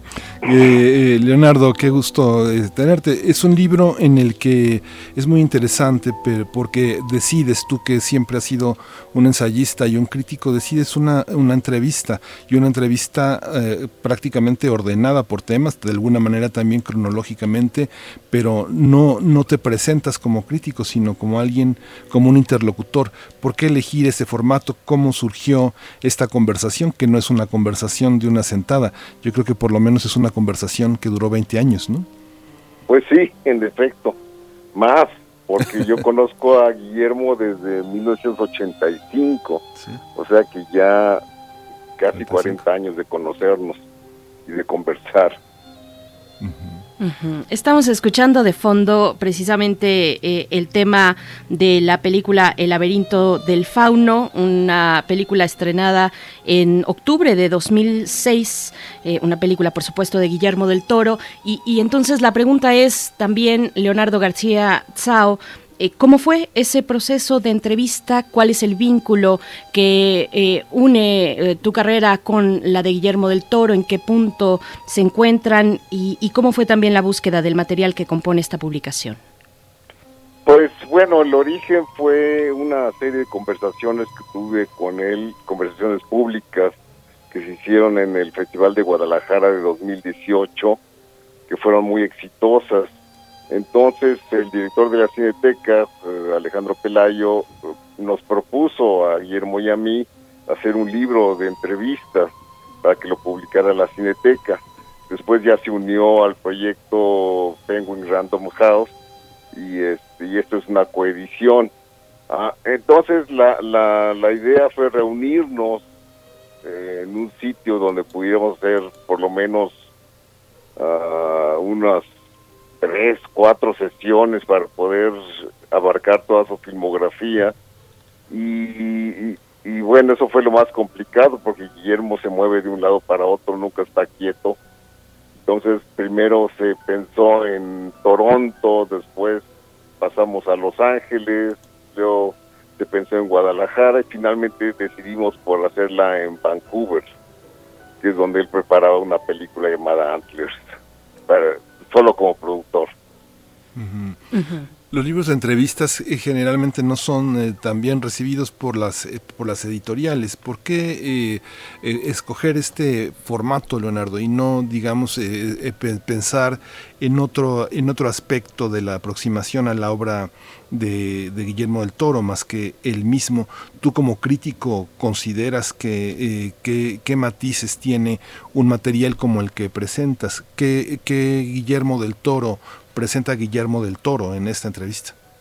Sí, a mí me gusta ese formato, sobre todo desde el libro que es ejemplar, que es el de Hitchcock según Truffaut, en donde Hitchcock y Truffaut se pusieron a analizar película por película en orden cronológico.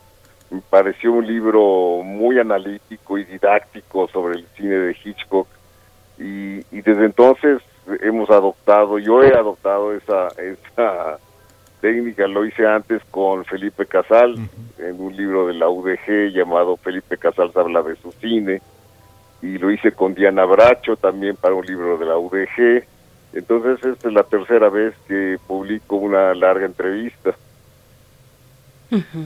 Y, bueno, hablando ya de los contenidos de esta entrevista, eh, por supuesto con la invitación para que la audiencia eh, pues adquiera uno de estos ejemplares, Guillermo del Toro, su cine, su vida y sus monstruos de Editorial Grijalbo, pues eh, preguntar qué, qué capítulo destacar, qué, qué parte de la vida de aquel joven Guillermo del Toro fue esencial para dar un gran salto de una producción o de un trabajo pues de dirección nacional a un salto internacional. A mí me gusta mucho la primera parte donde habla de su infancia y su adolescencia, sus temores, sus influencias, uh, sus primeros trabajos. Creo que es la parte embrionaria del trabajo que después disfrutaremos ya en películas profesionales. El proceso de creación de, del toro, eh, ¿qué conlleva, eh, Leonardo? Digamos, ¿qué, es, qué, ¿qué de lo que no se logra ver nunca en la pantalla es lo que sí se logra ver en esta, en esta conversación con él? Sí, es un proceso largo. Yo recuerdo que Cronos es un proyecto que él tenía pensado desde años antes él tenía dibujos, maquetas, había hecho todo un trabajo previo, mucho antes de que tuviera la posibilidad de filmarla. Entonces sí, eh, Guillermo trabaja mucho sus proyectos y se documenta lo más posible, sobre todo en, en cuanto a términos visuales, en términos de personaje. Él hace biografías de cada uno de los personajes entonces es un trabajo muy, muy minucioso el que él hace. ¿De, ¿De, dónde se nutren? ¿De dónde se nutre esa imaginería fantástica, monstruosa que nos que nos fascina de, del toro? ¿Con quién conversa en un inicio? Digamos cuáles son esos referentes que van nutriendo y de los cuales emanan también, pues estas estas figuras que, que ahora son tan entrañables y tan monstruosas.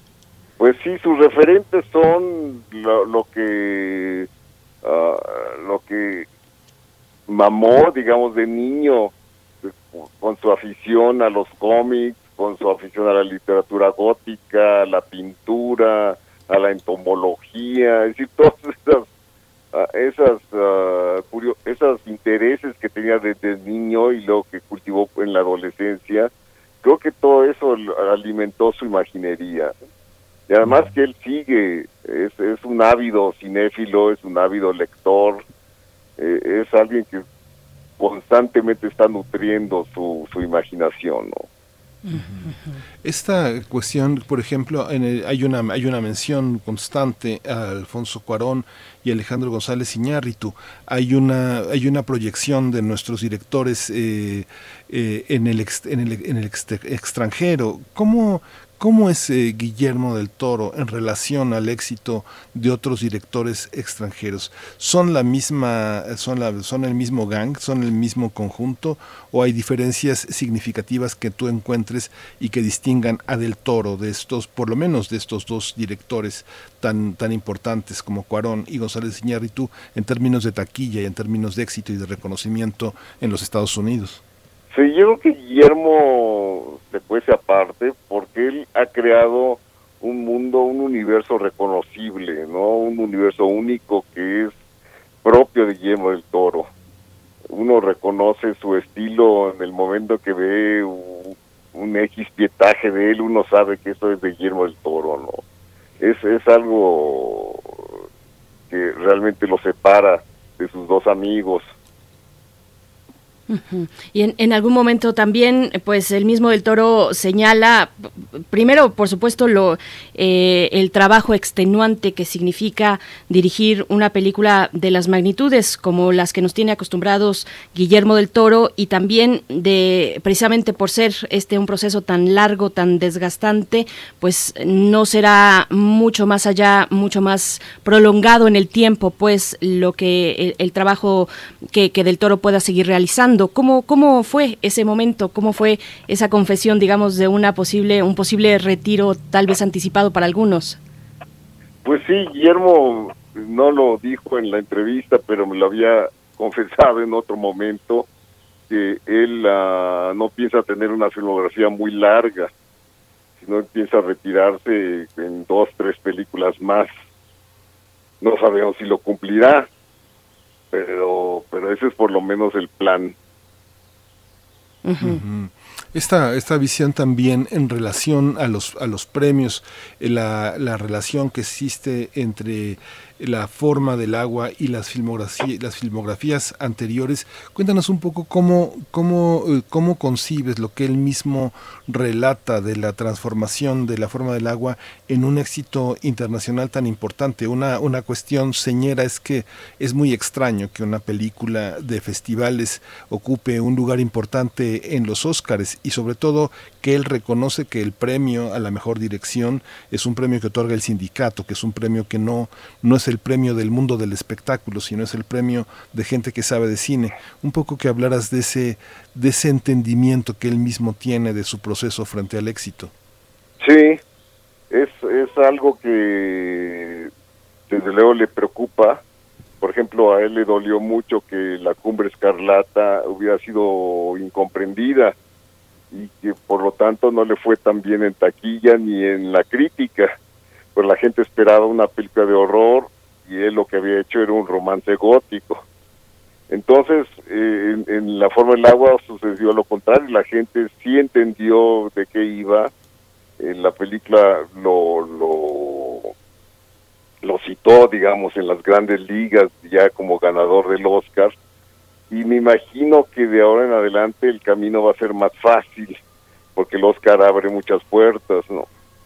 Pero yo creo que el, el caso de La Forma del Agua es una película que lo, que, que lo muestra más suelto, ¿no? Ya recupera su sentido del humor, eh, hay, hay, hay ese afecto por el monstruo que él siempre ha tenido y donde el monstruo es el galán de la película, ¿no? Así es, por supuesto. Pues, y, y también, bueno, de, esta gran película, La forma del agua, me, gustaría más bien irnos hacia atrás en el tiempo y pensar en Cronos y, la influencia que tuvo una entrega como esa para la cinematografía en México. ¿Dónde, ¿Dónde se pueden encontrar, digamos, eh, y rastrear esos impactos de Del Toro para el, para el cine mexicano?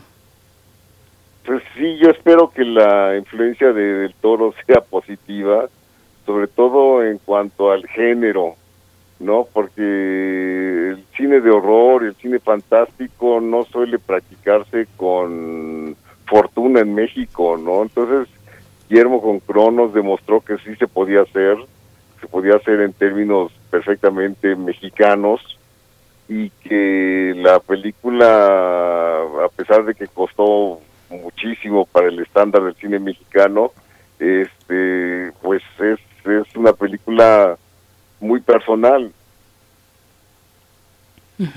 Claro.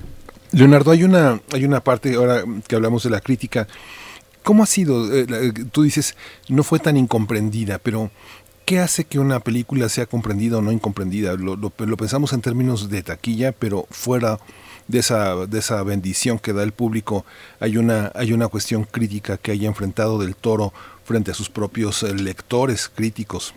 no sé, pienso desde desde este desde Ayala Blanco hasta críticos como como tú, quién como Andrés de Luna, como ha tenido críticos importantes, no son no son no son críticos improvisados, sino son críticos que tienen una larga trayectoria. ¿Cómo ha sido visto? ¿Cómo lo observas?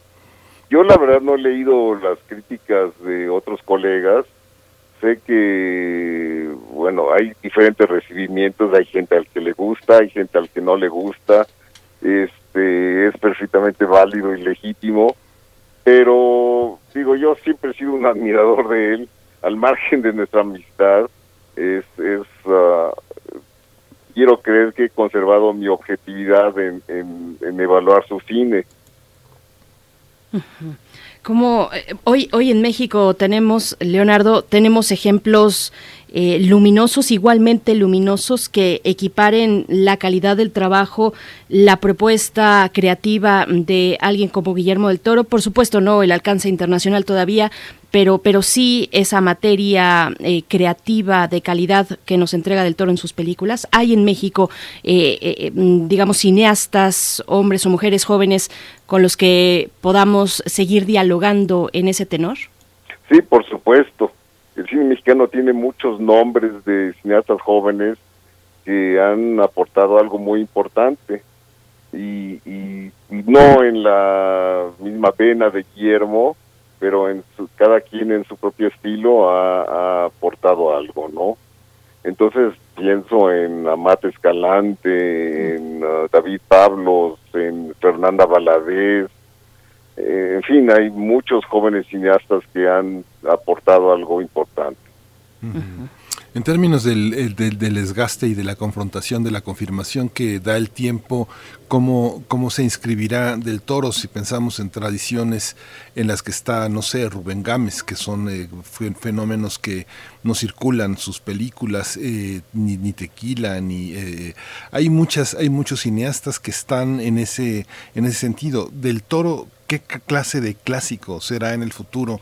¿Será visto? ¿Cómo será, cómo será visto a partir de los géneros que él ha, que él ha transitado? ¿Cómo, ¿Cómo lo observas? ¿Es un cineasta yo, póstrero? Yo creo que sí. Yo creo que es un cineasta para la posteridad. Su obra será estudiada y, y analizada eh, varios años en adelante, ¿no? Digo, con, en el futuro no, no, no creo que sea un cineasta olvidado.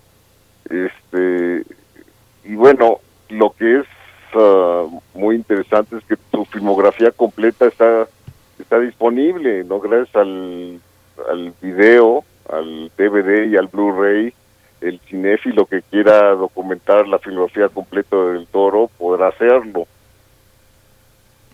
Por acá nos dicen en redes sociales, Mayra Elizondo dice, necesito ese libro, yo admiro a Guillermo del Toro, me encanta estar escuchando a Leonardo García Tsao, ¿qué nos puede comentar? Ella pregunta, ¿qué nos puede comentar Leonardo del dicho de Del Toro? Soy mexicano para explicar su visión del mundo. Y bueno, esto nos abre la oportunidad, eh, Leonardo, para hablar de, de ese cine en las digamos la reflexión entre que lo que divide a un cine mexicano de un cine sin sin adjetivos sin nacionalidad. Cómo verlo a través de la obra de Del Toro.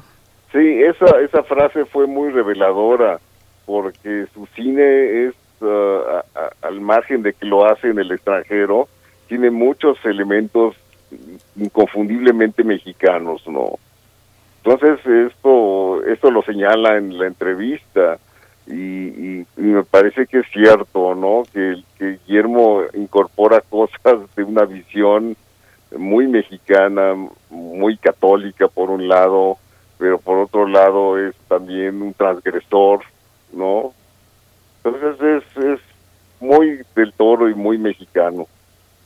En esa visión de, de la infancia que tú resaltas tanto, es, es un cineasta que le sirvió la infancia para que el exilio español, que es uno también de los fantasmas que están ahí rondando, y la formación académica, ¿cómo se conjugan la imagen de una, de una, de una nostalgia de algo que no se ha vivido, la imagen de una formación académica y la, y la idea, no sé, pienso al final menciona que se sintió muy contento finalmente de que su padre antes de morir se diera cuenta de que su, su película, su, su trayectoria había sido tan premiada y tan reconocida. Pareciera que un artista trabaja para alguien tan particular como para una madre, un padre, un hijo. ¿Cómo se da Sí, este claro. proceso en él? ¿no? Bueno, lo de la guerra civil fue fundamental su amistad con Emilio García Riera, que él era un refugiado de la guerra, era un ah, español que hizo la mayor parte de su vida profesional en México. Entonces hubo cercanía entre él y Emilio y eso se reflejó en las dos películas que hizo en España, en El Espinazo del Diablo y El Laberinto en Fauno. Este, lo de la familia también sí le pesa mucho. ah, él es un hombre de familia, tanto de la propia que ha creado como la, de su familia anterior. Entonces, la, la, la idea de que su papá pudo haberlo legitimado de alguna manera con el Oscar fue muy importante para él. Bien, pues estamos conversando acerca de este de esta publicación Guillermo del Toro, su cine, su vida y sus monstruos con el escritor, ahora también escritor, pues y, y en general Leonardo García Tsao, crítico de cine. Vamos vamos a hacer, eh, me parece que lo que nos indica la producción es hacer una pequeña pausa. Estamos eh, conversando en esta mañana acerca de cine, del cine de Del Toro y volvemos después de la misma con varios comentarios además de la audiencia que nos hace el favor de compartir en redes sociales. Vamos a hacer una breve pausa musical y volvemos.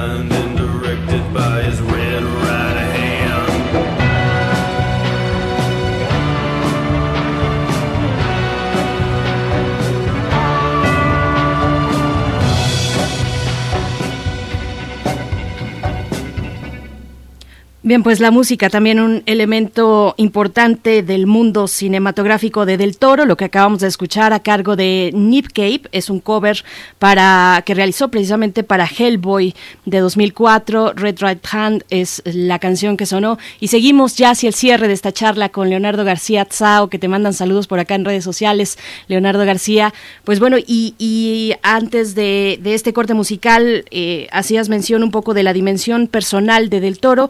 Preguntaría, pues precisamente respecto a eso, respecto al tratamiento, digamos, el acercamiento con un artista como él, que tuviste la oportunidad en distintos momentos y en aquel momento, precisamente cuando fue la entrevista, eh, ¿cómo, ¿qué decir de, de Del Toro en lo personal, incluso en lo político, en una dimensión política que ha tenido además un activismo con ciertas causas? ¿Cómo, cómo ves ese tratamiento y ese acercamiento?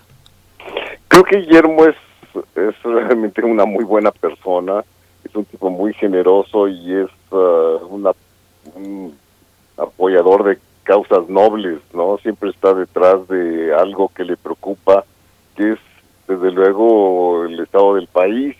Entonces, Guillermo ha sido crítico y ha participado, por ejemplo, en todas las reuniones sobre los la, la, la asignatura de, del presupuesto oficial para el cine mexicano y él ha estado ahí tratando de evitar que el fideicomiso, que los fideicomisos desaparezcan.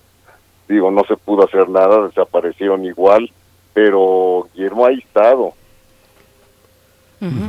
Esta parte de, de la política cultural y el cine, eh, eh, ¿qué, qué hace, ¿qué hace tan difícil, Leonardo, que un cineasta que no es Guillermo del Toro tenga esa, esa proyección? Si hay tantos proyectos y si ha habido en el pasado de alguna manera el apoyo, digamos que cómo se logra tener ese, ese reconocimiento. ¿Tú crees que hay en la entrevista, hay en ese diálogo una, una respuesta para eso?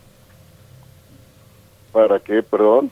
Para, eh, para poder eh, internacionalizarse, entrar en otros, en otros escenarios, tener la posibilidad de conectar con un mercado tan grande de para el cine sin hacer concesiones, conservando la identidad y, y- continuando formando parte de esto que llamamos México y de los artistas y los cineastas mexicanos. Eh, claro, creo que es un proceso muy complicado. El propio Guillermo tuvo que hacer al principio un cine que no, no era necesariamente su interés. Por ejemplo, Mimic tuvo que aceptar muchas imposiciones de los productores y trabajó en circunstancias desventajosas. Fue como su bautizo de sangre. Y, y, y bueno, después tuvo que hacer películas como Blade, que sí es cine fantástico, es cine vampiros, pero no era esencialmente la película que él quería hacer, él quería hacer sus películas más personales.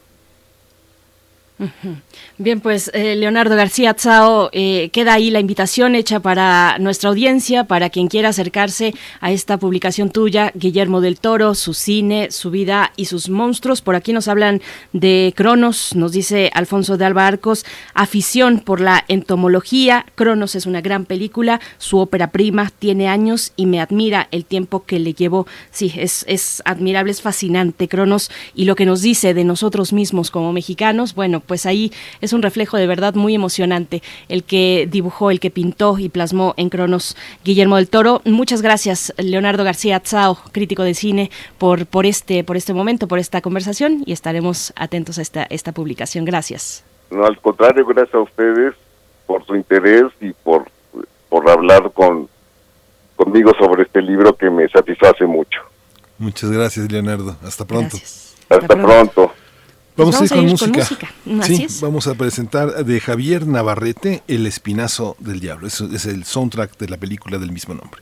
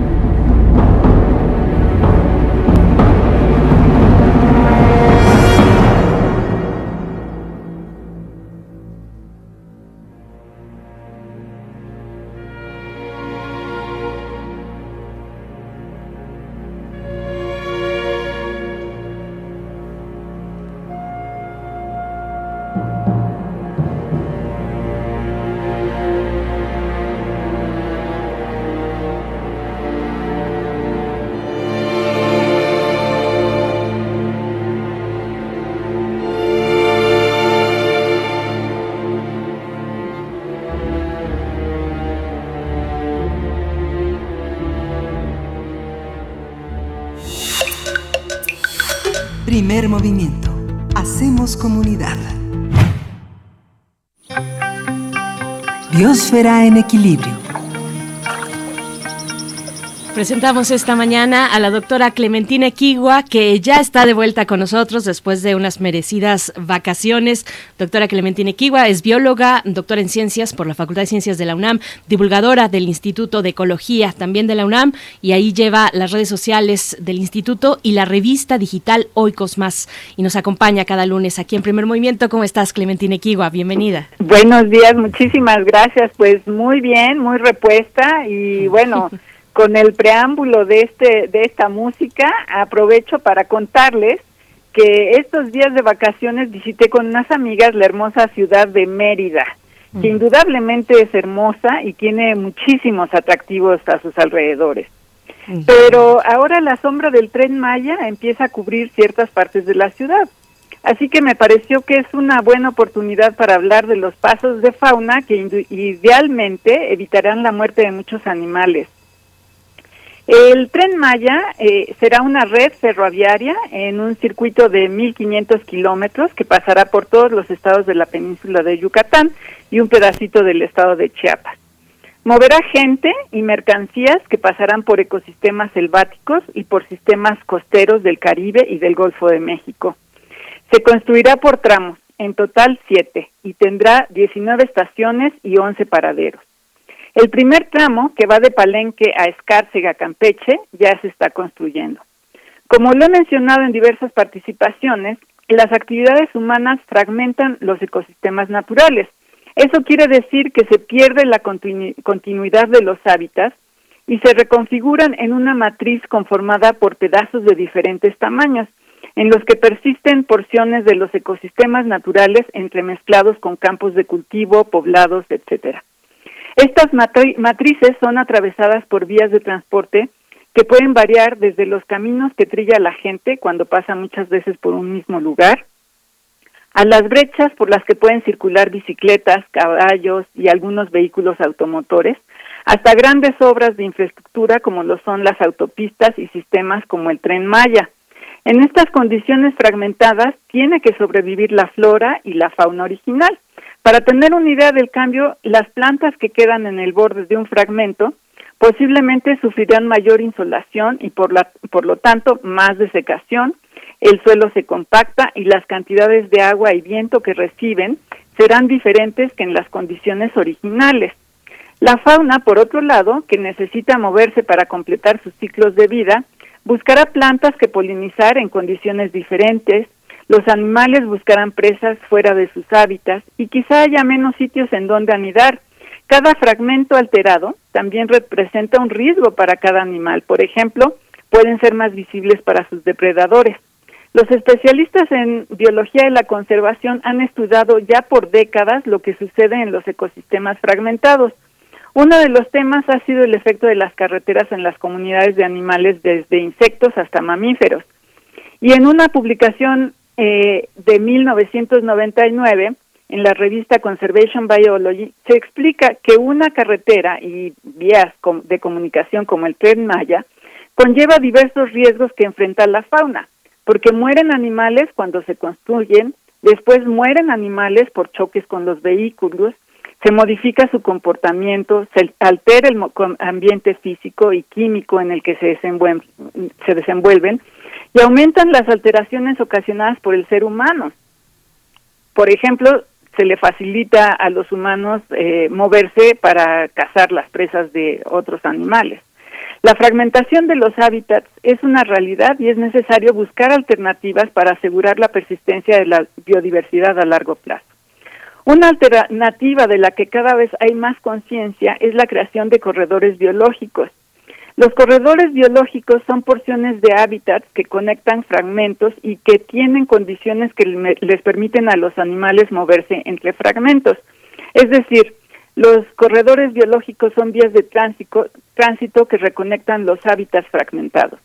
Los denominados pasos de fauna son formas de corredores biológicos que reconectan ambos lados de una vía de transporte. En los Estados Unidos se ha reconocido la relevancia de este tipo de infraestructura a tal grado que este año el Senado y la Cámara de Representantes decidieron dedicar más de 700 millones de dólares para construir pasos de fauna en todo eh, el país. El tren Maya tiene contemplada la construcción de al menos 40 pasos de fauna en los primeros tres meses del tres tramos del tren. Esta infraestructura será importantísima para especies en peligro de extinción como el jaguar. Se estima que en la península de Yucatán viven alrededor de 2.800 jaguares. Muchos de ellos mueren atropellados, pero desafortunadamente no hay un registro sistemático de que de las cifras exactas. Pero para darnos una idea del impacto de una carretera sobre la fauna silvestre, nos sirve un estudio elaborado por académicos de la Universidad de, de Michoacana. Este equipo estudió un tramo carretero de 210 kilómetros de la costa de Michoacán, eh, en el que estudiaron durante un año los animales que encontraban en, en los tramos carreteras. Encontraron que llegan a morir más de 11 mil animales. Y pues durante mi viaje a Mérida era, pues eh, suena chistoso, pero veíamos correr eh, las iguanas atravesando apresuradamente las carreteras lo- locales. Y pues eso da una idea de lo que tienen que padecer. Desafortunadamente en México, hasta donde yo sé, no existe ningún paso de fauna que atraiga y aliente a los animales a atravesar de manera segura de un lado a otro de las carreteras. Lo que sí he visto con frecuencia son letreros que indican la presencia de fauna en diversas carreteras del país, pero ninguno le dice al conductor qué hacer. Confieso que me preocupa que la construcción del tren Maya se convierta en un desastre ecológico, pero si se cumple la promesa de estos pasos de fauna, el futuro será más alentador para la fauna de la región. Ojalá los pasos de fauna sí sean una realidad que contribuya a proteger especies emblemáticas como nuestro jaguar. Y pues bueno, les dejo la, la reflexión y estemos atentos a cómo va progresando esa polémica obra. Por supuesto. Pues doctora Clementina Kiwa, nos dejas eh, una reflexión muy importante ahora que también muchos eh, están eh, todavía de vacaciones, que salimos, eh, que vamos a estos lugares y entornos naturales donde nos encontramos con la fauna eh, local y que, y que hay que proteger, hay que acercarnos de una manera distinta y bueno, tomar nota de la importancia de los pasos de fauna. Muchas gracias como siempre por, por tu colaboración y nos encontramos en ocho días. Exactamente, pues muchos abrazos para todos. Igualmente, gracias, doctora Clementina Kiwa. Pues estamos a punto de despedirnos. Eh, fíjate, Miguel Ángel, que por acá nos dice Mayra Elizondo, que es muy fan de Guillermo del Toro, eh, y, y nos dice, nos da una recomendación de uno de sus libros, eh, junto con Chuck Hogan, Los seres huecos. Este yo lo tengo por acá, pero no lo he leído. El que sí también les puedo recomendar es esta trilogía de Nocturna, Oscura y Eterna una trilogía que habla de un virus que, que asola Manhattan, que, que, los infectados ahora son vampiros, ahora que estamos hablando de pandemias, bueno, los infectados se convierten en sedientos vampiros que van sembrando el terror en la isla. Y pues bueno, ahí está, entre otras recomendaciones, eh, por supuesto, las cinematográficas directamente, pero estas eh, publicaciones a manera de guion que son muy, eh, digamos, fáciles de leer, de fácil lectura. Así es que bueno, gracias Mayra Elizondo por esta recomendación, Los seres huecos de Guillermo del Toro, Miguel Ángel. Sí, es, eh, sí, hay mucho material eh, muy interesante. Lo interesante de este libro, bueno, lo prologa Felipe Casals, la introducción es muy breve de, de Leonardo García Tsao, eh, que hoy estuvo este, muy, muy, muy, con respuestas muy breves. Generalmente Leonardo es muy, muy parlanchín, en el buen sentido del mexicano que habla mucho, pero eh, justamente es un diálogo muy profundo, muy largo, que repasa muchos momentos. Leonardo sacrificó de alguna manera la parte de crítico, de ensayista, de estudioso, por darle la voz a, a- a Del Toro, que eh, Del Toro yo creo que es uno de los grandes críticos de cine hacia sus propios amigos y cineastas. Tiene muchos apuntes. En Twitter la, la crítica que hizo a Roma en 10 puntos es un ejemplo importantísimo de crítica cinematográfica, pero bueno, interesante. Y bueno, interesante todo esto que plantea Clementina Kiwa. Hay muchos trabajos muy interesantes. Yo no sé, nuestros radioescuchas que han tenido oportunidad de ir, no sé, de Villahermosa a Veracruz. La carretera es una de las carreteras de mayores animales muertos. Y Veracruz yo creo que es uno de los estados, la parte de la sierra, para la- el paso de Perote, la niebla en Perote en la madrugada este, se oye nada más el crujir de huesos de la gente que atropella cuando uno va en misiones de trabajo a mucha velocidad. Uno, uno escucha a los choferes, no, no, es, este, eso pasa aquí todos los días, ¿no? Es algo muy, muy triste muy, y muy, eh, una consecuencia del, pro- del llamado progreso, ¿no? Sí, eh, ese pro- eh, progreso, pues sin, sin mayores dimensiones, digamos, eh, porque porque donde suena, donde donde están ahí los conductores, sobre todo los eh, conductores de grandes trailers que dicen por aquí pasa todo el tiempo, pues es que ahí hace falta precisamente un paso de fauna. Entonces, bien, pues gracias a la doctora Clementina Iquigua por estas reflexiones. Nosotros nos despedimos con música de los músicos de José Crucero, es la canción final. Eh, vamos a invitarles también a que permanezcan aquí en Radio UNAM. Sigue Xochicóscatl, collar de flores. Abordarán los temas de los derechos, el tema de los derechos indígenas en nuestro país. Nosotros nos volvemos a encontrar, si nos hace el favor de su escucha, el próximo, el día de mañana. El día de mañana ya regresamos desde hoy en vivo, aquí en Primer Movimiento, mañana al filo de las 7 de la mañana. Gracias a todo el equipo, gracias a toda nuestra audiencia. Miguel Ángel, muchas gracias. Muchas gracias. Esto fue Primer Movimiento. El mundo desde la universidad. Thank you.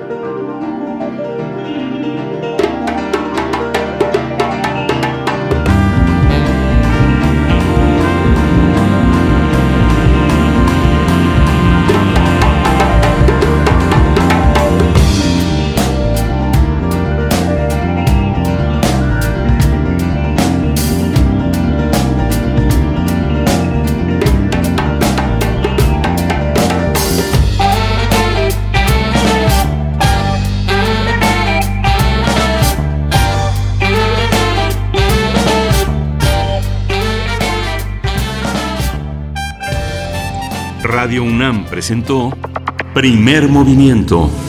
El mundo desde la universidad.